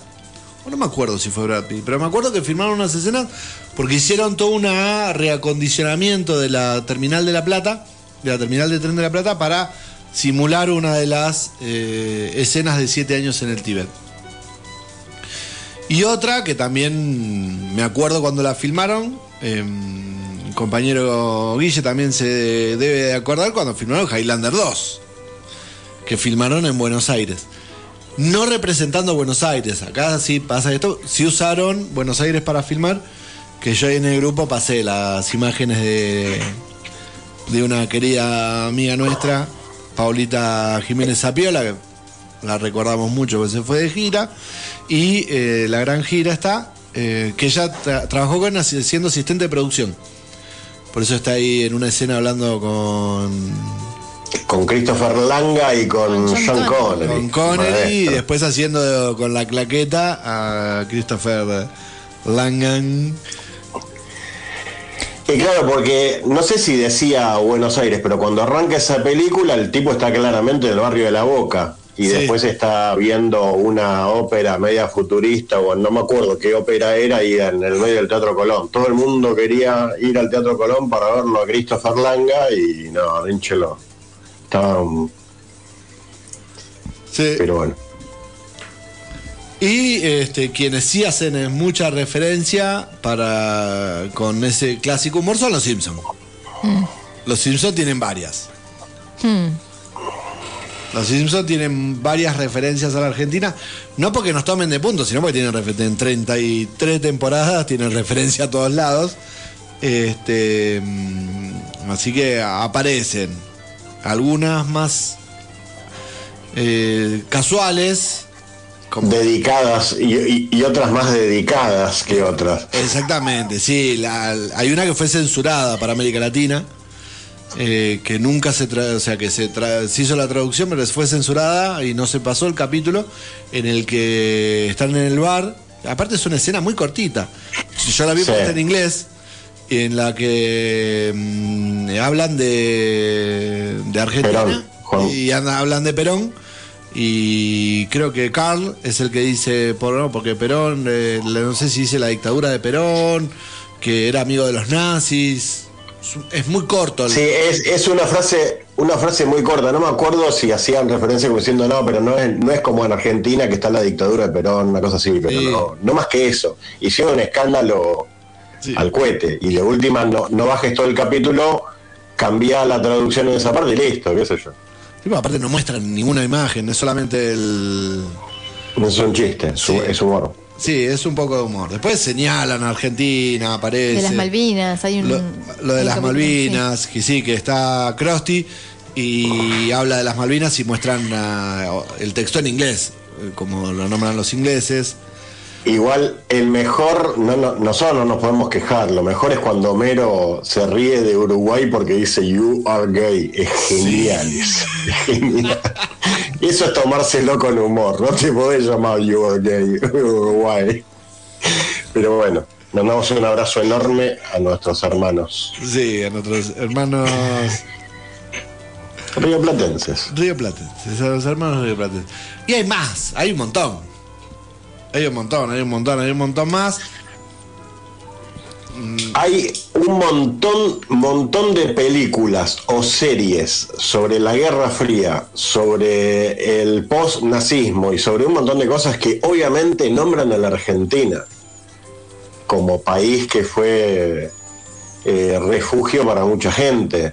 Sí. Este, o incluso en la nefasta época de la dictadura acá, y en, muchas películas y series hay menciones sobre las cosas que sucedían en ese, en ese gobierno que se podía tener carta blanca para hacer un montón de cosas. Y con esto de los nazis, por ejemplo, en la, mm, la película Mientras dormías, que trabaja Sandra Bullock y Bill Pullman, hacen una reflexión acerca de los nazis y del país y dice que la frase dice, en Argentina tienen buenas carnes, carnes y nazis. Este, y en Inception, ah, esto no sabía. Inception, Leonardo DiCaprio piensa a huir a la ciudad porteña. Tiene la intención. Esto es, nombrar a Argentina. Todos, todos los que los que necesitan huir, más que ir a un, a un paraíso de la justicia, como muchas películas nombran a Brasil, la mayoría viene para Argentina. Exactamente. Así bueno, esto es un pequeño repaso acerca de series o películas que hablan de Argentina, hacen referencia a nuestro país. Y Yo tengo un par para sumarles. como no hablaste, pensé que no tenías más nada. Eh, no, no, yo estoy, vine de visita, pero bueno, mientras voy visitándolos, este, voy me echando algunas cosas. Revenant tiene la escena final filmada en Ushuaia. Es el enfrentamiento entre él y Tom Hardy. Eh, porque la- el tema es así, la gran parte de la película se filma en Canadá y después pasaban a filmar la escena final en Montana. ¿Qué pasó? Se extendió tanto el tiempo que estuvieron en Canadá que cuando fueron a Montana ya el tiempo, el clima estaba cambiando, entonces salieron a buscar urgente localidades y recayeron en la querida Tierra del Fuego en Ushuaia para filmar a orillas del río Oliva la escena final del Renacido que le valió el Oscar a DiCaprio después de tantos y tantos intentos, ¿no? Eh, tengo una del querido Francis Ford Coppola, filmó gran parte de su película Tetro, que es una película en la cual eh, vemos la relación entre dos hermanos eh, italianos que fueron, que, este, que se separaron por diversas cuestiones eh, de la vida y uno de ellos recala acá. Y el hermano menor viene a buscarlo y ahí vemos las andanzas de, ellos dos y su reencuentro en una Buenos Aires, más precisamente en San Telmo. Se ve muy claro este, todo lo que es San Telmo, la 9 de julio, el obelisco, y, y se me está yendo de la cabeza. La serie Dexter tiene un capítulo dedicado en su séptima temporada a, eh, a Buenos Aires, que todos quieren una Argentina, dice, este remata el capítulo. Y hay unos, este, una visita de la Mujer Maravilla, el dibujo animado eh, a Buenos Aires, el dibujo de hace mil años, ese dibujo bien se- setentoso, eh, a Buenos Aires para este, resolver algún problemita que tenía eso con algún villano. La verdad que hemos tenido, hemos sido visitados y nombrados en infinidad de, de veces de acuerdo a lo que hemos encontrado para este, para este bloque que, hemos armado. Eh, cuando tiramos la, idea el otro día, lo primero que se me ocurrió ahí, la, foto que compartí en el, grupo de WhatsApp. Eh, en la película El sexto día de Schwarzenegger, eh, él despide a su, a su clon que se va a trabajar de piloto de helicóptero para pasear a Patagonia, Argentina. Está nuestra bandera y todo. la empresa de él se viene a, a Patagonia, Argentina. Ay, me aco- y me acordé ahora de Starship Troops. Starship Troops. La película Sí. de ciencia ficción basada en el libro homónimo. eh, de unos. eh, la serie trata acerca. La película trata acerca de un, de una un ataque extraterrestre a nuestro planeta con meteoritos y el gobierno mundial de ese momento decide invadir el planeta. El planeta está gobernado por insectos gigantes. Y mm, bueno, en el ataque que hacen ellos, eh, destruyen Buenos Aires, que era uno de los puntos fuertes del planeta. Y lo que hacen es destruir Buenos Aires. Esa es una de las referencias de destrucción. Después hay otro también. Hay, hay una película que me hicieron ver estos hijos de, de que tengo de amigos, que de ahí nació el segmento de, de- de la no recomendación, esa película que se viene el fin del mundo y se van a... Creo que uno de los primeros países que hace mierda, que se hace mierda cosas es Argentina. Es genial. Así que... sí. También tengo, estoy tratando de buscar que el, el 9 de julio, nuestro día de la independencia, me habían mandado por WhatsApp para que no olvidemos a nuestro gran héroe, el señor Russell Case. Russell Case es el, el, borracho, uno de los coprotagonistas de la película Día de la Independencia, que al final, gracias a él, que le encaja el misil por el recto de la nave nodriza, ganan la, la batalla final.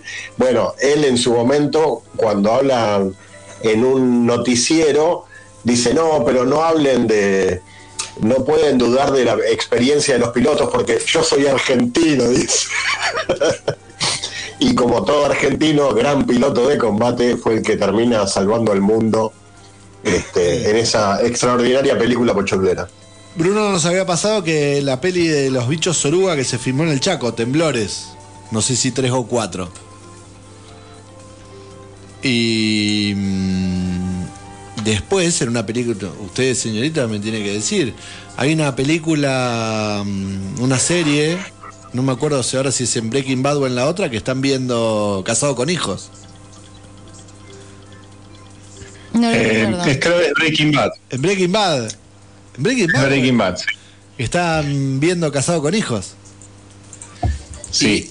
Sí. ¿Casado con hijos? Casado con hijos. En una tele está, hay una tele ¿Pero de qué era fondo. casados con hijos? La, la serie argentina de Franchella y Flor Ah. Peña. Ah, ok, ok. Este, hizo, hizo, tuvo relevancia por eso. pues, Ah. Una gran boludez. Claro, divertida claro. y entretenida, pero una gran boludez que están viendo. Y, es cierto, y hay un argentino que no es tan conocido por ser argentino, que es Vigo Mortensen, ha metido ciertas cosas en algunos lugares. San Lorenzo, un mate, en algunas películas. Mm. Bueno, y Lost. Hay un montón. Sí, mencionemos a Lost. Ah, el libro que lee Sawyer. Ah, ¿qué lee? Ay, lo puse en el grupo. Ahí lo estaba buscando y no lo encontré. Bueno, Sawyer, que es un gran lector, eh, se la pasa leyendo, porque en, en realidad cuando se estrella el avión a- va agarrando los libros que Sí. encuentra en los restos del avión, pero en realidad aparece como en la segunda parte cuando ellos ya se mudan a las, a las barracas de los otros, digamos, The Others. eh, agarra un libro y es La invención de Morel, Ah. de Adolfo Bioy Casares. Y no es casual esto, porque en realidad, digamos, tiene la, serie tiene mucha similitud con la novela. La novela es excelente, excelente. Y, mm, y, digamos, al momento en que vos te das cuenta que la serie va por, mm, digamos, caminos alternativos espaciotemporales, eh, y la unís, la unís eh, inevitablemente a la novela, y después los, los, este, los responsables de la serie dijeron que sí, que obviamente habían leído eh, La invención de Morel y, y que, bueno, obviamente era un guiño, estaba puesto, no era Está- casual la presencia del libro. No dicen, no se refieren al libro, eh, pero sí lo muestran a él leyéndolo. Se ve, se ve la edición. Eh, bueno, si no la leyeron, leanla. Aprovecho. Ahí nos mandó a leer de vuelta. Sí, allá anoten García Márquez y Casares. Nos mandó a leer de vuelta. Bien, vamos a la. Le sale muy, Sí. Vamos a la le tanda. sale muy fácil. Sí. Sí, eh, sí, vamos, porque seguimos hasta las, hasta las 3 de la mañana. Se nos fue la Pero antes Warner anuncia El Hombre de Acero 2 con Henry Cavill. Se ha informado que Charles Roberts será el productor de la segunda parte del En los cines. Actualmente el estudio está buscando guionistas para desarrollar la nueva historia, una historia anclada en el nuevo contexto del DCU.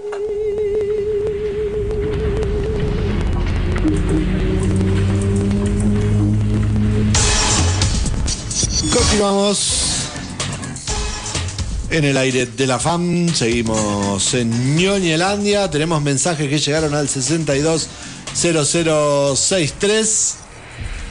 Sí, Gabriel nos escribe y nos dice, colaborando con nuestra columna anterior, eh, buenas noches, en una peli de Will Smith con Margot Robbie, en donde son estafadores, mala peli, pero bien en Argentina. Focus. Sale Juan Minujín de Barman. Dice, y en el remake de It sale Esteban Rey tomando mate en un termo o mate de Independiente. Bueno, muchas gracias Gabriel. Mandamos un saludo. Grande el Gaby ahí opinando y participando. Muy bien, muy bien. Y ahora le vamos a dar el pie al compañero Delgado porque él es el que vio toda la temporada 1. ¿Qué qué? Sí, eh, ¿qué venía? Slow Horses. Sí. Salió un nuevo tráiler, anuncio de segunda temporada, Slow Horses. Llega el 2 de diciembre a Apple y espero que el señor Juan T cumpla como lo venía haciendo este, este año y lo tengamos pronto. Eh, el trailer está interesante, nos lleva un poco a de vuelta a las aventuras que van a vivir este grupo de caballos lentos, como los denominan eh, el cuartel general del, MI, del MI5, aquellos eh, agentes caídos en desgracia. Que estos se han reivindicado un poco después de haber salido ilesos de una primera temporada en la cual los tuvo como... eh, como la comidilla de, de la central. Eh, una primera temporada de seis capítulos muy interesantes de 50 minutos promedio y ahora se nos viene de vuelta el personaje de Jackson Lamb, interpretado por el señor Gary Oldman, ah, con nuevas andanzas. Ahora prometen también que van a haber células rusas metidas en Inglaterra. eh, que van a ser activadas y hay que ver cómo juega este lío a nivel global en la serie una muy buena serie que está basada en los libros de Mike Herron, que es, como ya les dije anteriormente, es el sucesor del señor John Le Carré, que nos trajo durante muchos años, 70, 80, muchos libros que han sido adaptados a la pantalla grande y a la pantalla chica, eh, contándonos las aventuras y desventuras de los espías durante la Guerra Fría. La primera temporada, la verdad que fue un golazo y tiene un gran tema de apertura que es el del señor Mick Jagger, eh, ay, no me acuerdo el nombre, que es genial. Eh, un personaje muy eh, irónico, sarcástico, el de eh, Gary Oldman, que ta- está todo el tiempo tratando... ¿Cómo? Strange Game. Strange Game, tenés razón, es muy bueno. Disfruten de ese tema que es muy bueno, la apertura es muy buena de la serie. Eh, Jackson Lamb, interpretado por Gary Oldman, es un personaje muy, muy ácido que la verdad no para de, darles duro a sus este, subalternos y es muy disfrutable la serie. Así que estoy ansioso porque llegue el bendito 2 de diciembre para bajarme de donde sea que esté aterrizando y disfrutar de la serie.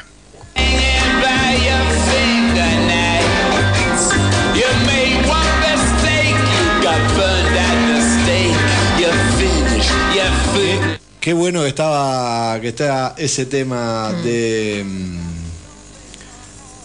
Mick Jagger, ahí está. No me salía. El señor Mick Jagger. La verdad que sigue regalándonos muy buena música.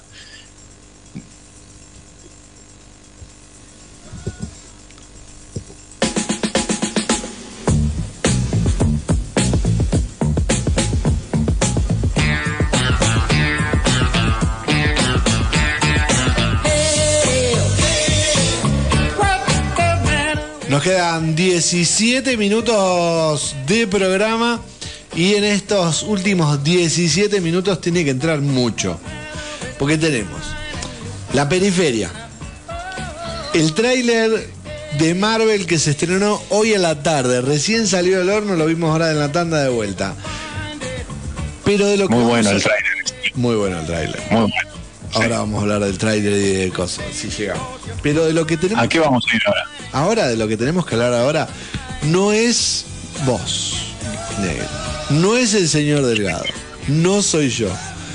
La compañera que está a mi lado, tocando los controles y viendo qué hace, porque ella es la encargada de hablar de la serie que terminó el domingo. Bien prendida a fuego. Dragones por doquier, todavía vivos. Aprendan, señores, aprendan a hacer series. No va a pagar- parar No, de pegarle. No, jamás. No, porque aparte, eh, esto que está puesto en la pauta como algo, digamos, es inevitable hacer la comparación. Yo no sé, la gente de mm, del Señor de los Anillos, ¿quién le asesoró la estrategia de sacarlo a la vez de, eh, digamos, paralelamente a la de House of Dragon? Eh, mala, mala estrategia porque se nota más, se nota más. Bueno, muy buena la serie, muy buena serie. El final Estamos hablando, Impresionante. obviamente, de House of the Dragon, el spin-off, la precuela. La precuela, la precuela. la precuela de mm, Game of Thrones, también basada en un libro de mm, George Martin. George Martin, libro que se llama eh, House of the Dragon, ¿no se llama la- el libro? Ahora se me fue el nombre. Mientras vos hablaste acerca de la serie, yo te lo cuento. Dale, Te lo busco. dale. No leí el libro. También, quizás eso también, no sé, no estoy tan fanatizada con el canon, porque hubo algunas críticas.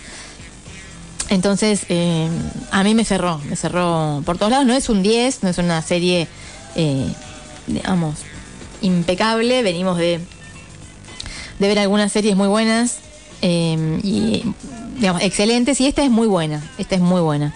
Tiene mm, todos los ingredientes que, que le veíamos a Game of Thrones. No es Game of Thrones, está un poquito más abajo. Pero tiene muy, buena, muy buenos actores, muy buenas interpretaciones y la historia es sólida. Eh, sí. es como una obviedad que uno espere en una serie una historia sólida, pero bueno, es así. Y, mm, y bueno, tiene sangre, tiene acción, tiene eh, sorpresa, te generan cosas los personajes, te emociona, no, te emociona. ¿Entendés eso? Que te le pasa algo al personaje y vos estás compenetrado con ese personaje. Querés que le pase algo o no querés que le pase algo, pero sentís algo por el personaje, te conmueve, ¿no? Eh, está, está muy buena la serie, está muy buena.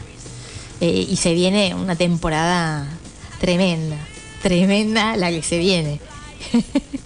Eh, así que bueno, Fuego y Sangre se llama el libro en el que está basado mm, esta serie, que según George Martin debería durar cuatro temporadas. ¿Se acuerdan? Está bien, Ya sí. lo contamos Claro. la- el programa, el programa Sí. pasado. Yo no sabría decir si está bien o está mal, porque bueno, sabemos más o menos hasta dónde tiene que llegar, pero bueno, la pueden hacer, depende en los pliegues en los que se quieran meter, ¿no? Porque si no, pueden hacer también más temporadas, Sí, sí, sí. si quieren. Eh, pero bueno, eh, tienen buen, muy buen desarrollo, buena imagen, buena fotografía, buena música. Eh, A mí la música no me subyugó tanto. no, bueno, pero No está me bien. parece que esté mal. Está bien, está bien. No es algo que. uh, Mm. Y bueno, ya te digo. yo para tirarla a media tierra, por lo menos. Claro, no, no, tiene, tiene cositas. Hay algunas, algunas de las historias laterales, digamos, que mm, no tienen demasiado sustento. No tiene muchas historias laterales. No, no, porque es básicamente.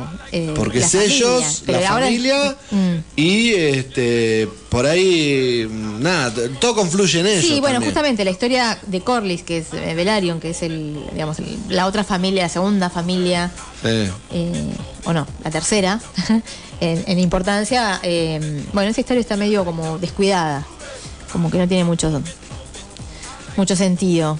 Bueno, cómo la resolvieron sobre todo al final de la temporada.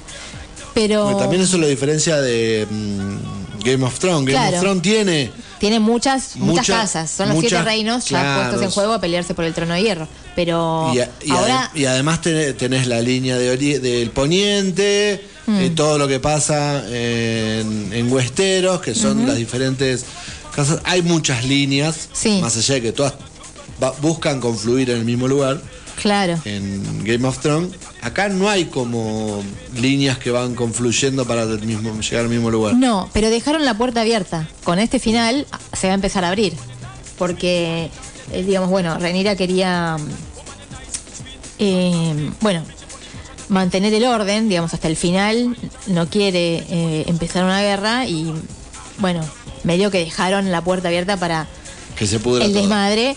Claro, y ahí incluso está, está por entrar una de las casas que conocemos. Eh, espero que le den protagonismo, que va a estar bueno.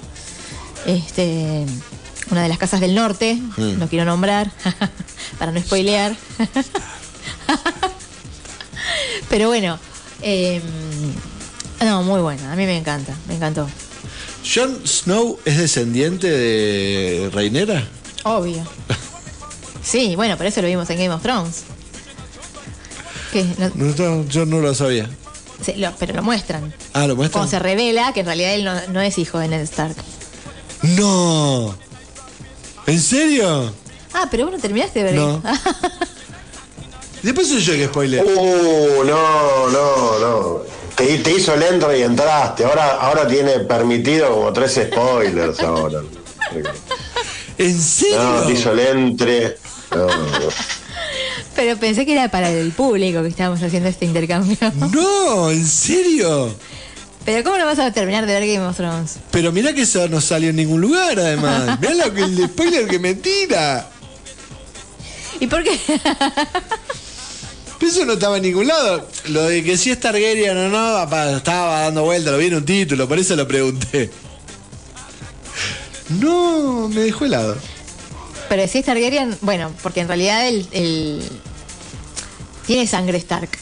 Pero no es Yo la de Ned. como, No es la de Ned. como estaba en la como, como en esta la- la- la- son todos es muy, muy, divertido es como muy divertido yo le cuento a la oyentada que no ha visto la serie no le voy a spoilear nada yo no voy a spoilear nada hoy Eh, Bueno, disculpame, este, hay- hay un- es más hay un salón donde son todos casi casi todos con pelo blanco están todos con pelo blanco y eh, la protagonista tiene dos hijos con pelo oscuro Tres.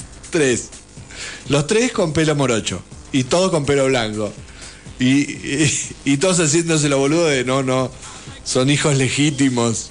Y todos miran para un costado. Y está bien, está bien. Claro. Sí, tiene- es un gen recesivo que andás a ver dónde, de dónde sale.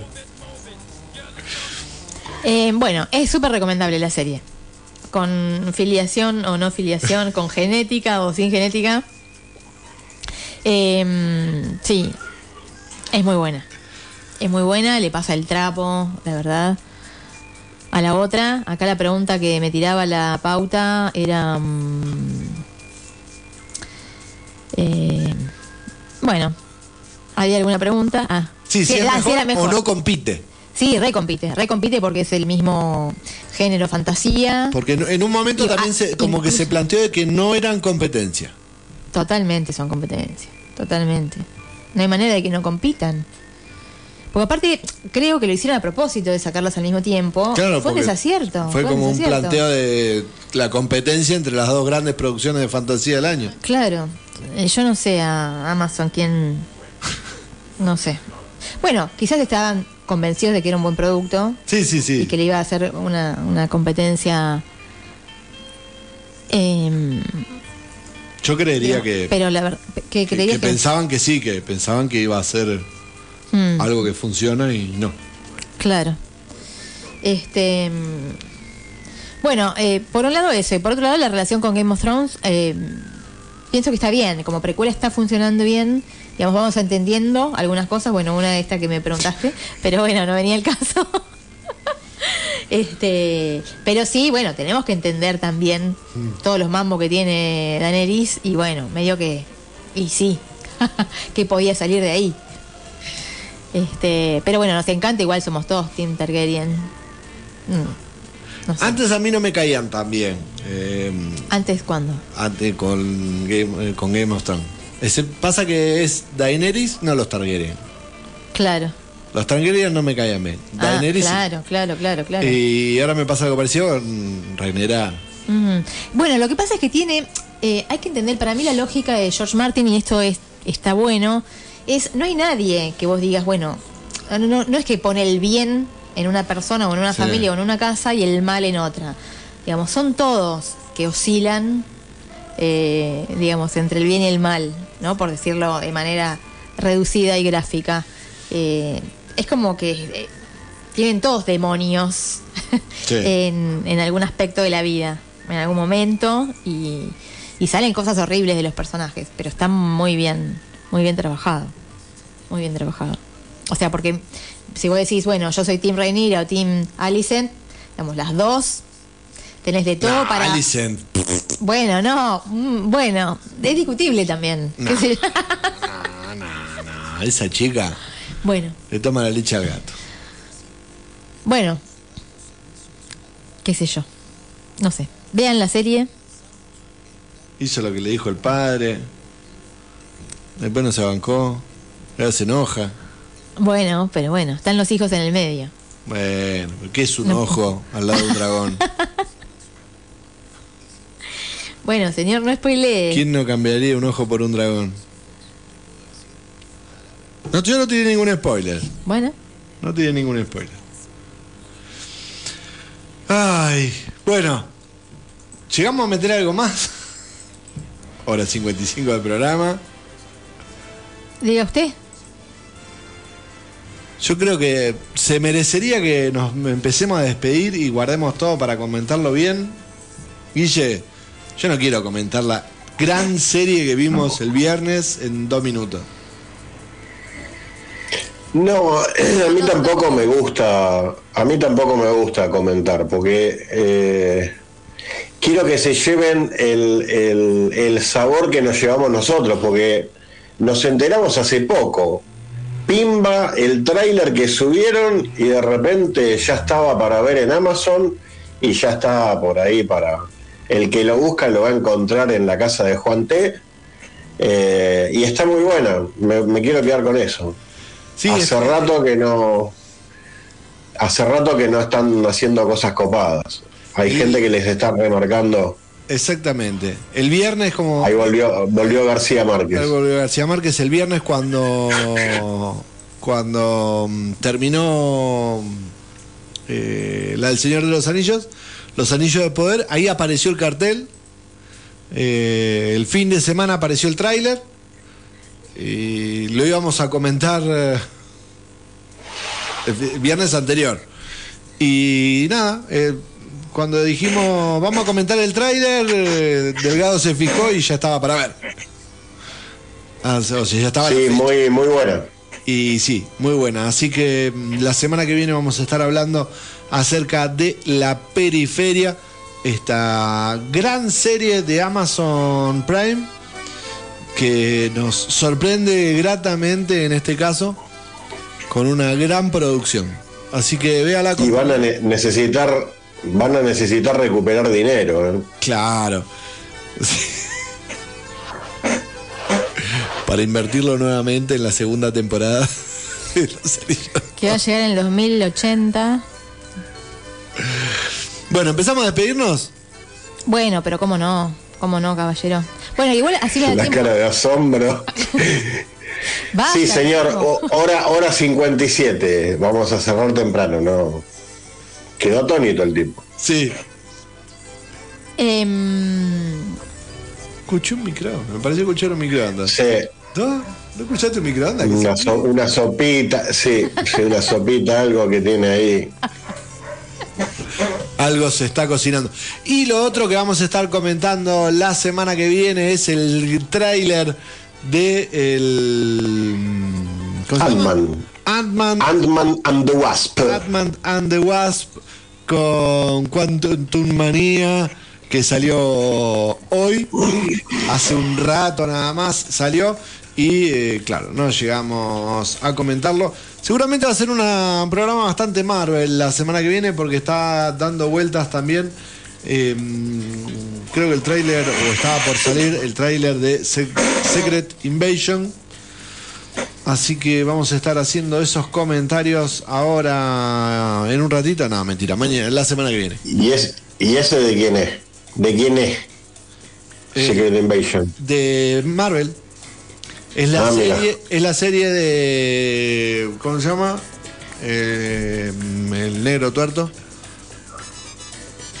Sí, Shield. Nick Fury, ahí está.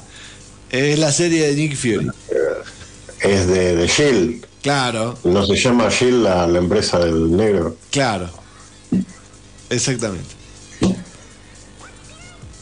Bueno, lo, lo único que puedo, lo único que puedo decir, eh, como para que la gente se prepare y venga entusiasmada para el programa que viene, es que a mí que todas esas estupideces de los multiversos, el DC, el UCM, la mar en coche, toda esa cosa me parece más, bueno, por lo menos un poco más entretenido que algún libro de García Márquez. Pero esto me gustó mucho, me gustó mucho. Este, este trailer este teaser trailer de Ant, Ant-Man and the Wasp de Quantum Society. Muy bueno, me gustó. Muy bien. Bueno, Eh, eh, está en nuestras redes sociales, sí. está en nuestras redes sociales para que lo vayan viendo. Nosotros vamos a, a empezar a despedirnos. Si suena la cortina, ¿no? Satsaraza. Mirá, justito dos horas. Ahí está. Dos horas en punto de programa. Nosotros con Guille estamos haciendo tiempo para que suenen los. Así como cinco minutos estamos haciendo tiempo. Pimba, para que, que te caiga pimba. Era un golazo. Si clavabas la cortina, la 2-0-0 era un golazo, era. Pero bueno, cobraron posición adelantada. Ahí se adicionan cinco minutos más. Enero no la puede creer. Yo los toques que estamos haciendo en el área chica no lo puedo creer. Yo después te iba a decir, te despedías, volviste, te despedías, volviste. Después me dicen, y gordo, ¿cómo fue el programa? Eh, estuvo ocupado, ¿de qué hablaron? No tengo la menor idea. Desde ya digo, no tengo la menor idea. No me acuerdo de qué hablamos hace un rato.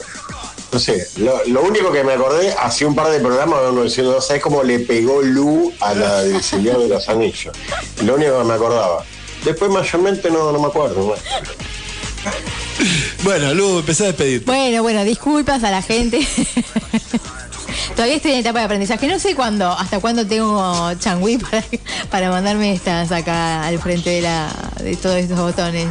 Eh, pero bueno, creo que todavía estoy en periodo de, Sí, sí, estamos en periodo de prueba. de estamos prueba en periodo de y prueba. de, de aprendizaje. Así que, bueno, eh, hermoso programa, hermoso programa. Yo estoy atenta a varias cosas a la vez, así que no, no, no esperen mucho más de mí. Y mm, Te pasa todo junto. Te estás despidiendo y se te va la cortina. bueno, gente, un beso grande. Nos vemos el lunes que viene. Eh, disfruten, disfruten el fin de semana. Y, y bueno, ya se nos termina octubre, ya estamos ahí en época, en la época linda. ¿Cuándo, ve- ¿cuándo empezamos de, de día? Porque todavía seguimos entrando de noche. Sí, seguimos pero entrando. ¿En qué, en qué época? Y en cualquier momento. En cualquier momento. Bueno, los tendremos al tanto eh, de este tema. Y mm, bueno, a disfrutar y a ver pelis. Gente, beso grande.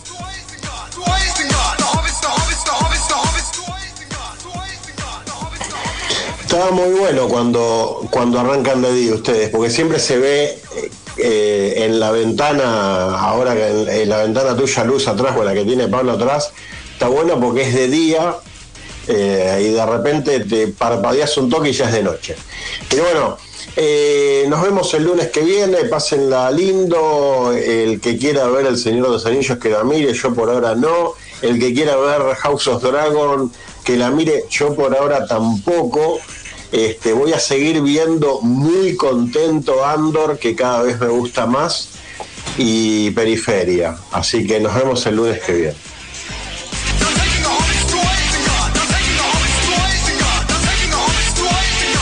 Bueno, ha sido un gusto eternamente con ustedes, amigos. Lo pasé muy bien. Eh, gente oyentada, espero que lo hayan disfrutado tanto como nosotros. Vuelvo a mandarle un gran abrazo a mi compañero, el señor Bruno Barleta.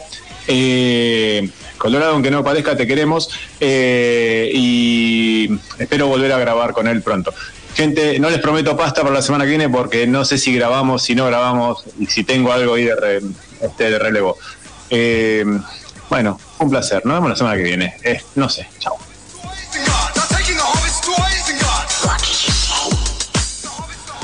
Gente, nos vemos la semana que viene. Yo le quiero mandar un saludo también a Germán Sarmiento, que me lo crucé la semana anterior. Me dijo, me gusta tu programa, es divertido. Así que muchas gracias. Espero que nos siga escuchando. ¿Es alumno? No, no, no. un Ah, mirá vos. Médico reside. O sea, no, no requiere, no requiere aprobar, no requiere aprobar nada y sin embargo te halagó. Mirá vos. Claro, qué- claro, eso- esos son los que me sorprenden, porque cuando los alumnos dicen, ay, qué lindo programa, profe. Sí, bueno, usted, mandá mensajes, si quiere aprobar. ya saben todos mis alumnos, manden mensajes si quieren aprobar. Eh, Claro, eso, y no, no prueba ninguno, son tan... esta gente. Y mm, un saludo para mi Reni que se está quedando dormida. Así que nos vamos a ir despidiendo. Vean, lean, eh, escriban, disfruten todo lo que estamos viendo. Nos pueden volver a ver en YouTube. Nos pueden eh, escuchar nuevamente en nuestro canal de Spotify. Recuerden que estamos en Spotify. Y eh, qué más les iba a decir. Ah, la semana que viene vamos a estar comentando eh, la periferia. El negro va- nos va a contar qué onda eh, el especial de Halloween de Netflix, o sea, todo lo de Guillermo del Toro. Ah, ¿en serio? Obvio. Claro. Dijiste que lo ibas a ver, obvio. Y eh, Ah, segu- claro. Seguramente muchas noticias más. Hay una pasta grabada porque vos me dijiste que tenías dos, una es la que pasamos y otra más, así que ¿En serio te lo dije? me mentí. Uy, bueno, la busco. Chao. Búsquela, vaya a buscarla. Gente, disfrútelo. Nos vemos la semana que viene. Tell me where is Gandalf, for I much desire to speak with you. Tell me where is Gandalf, for I much desire to speak with you. A Balrog of Morgoth. What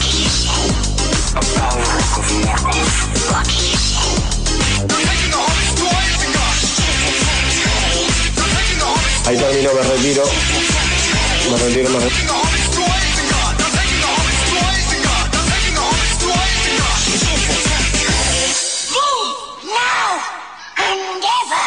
come back.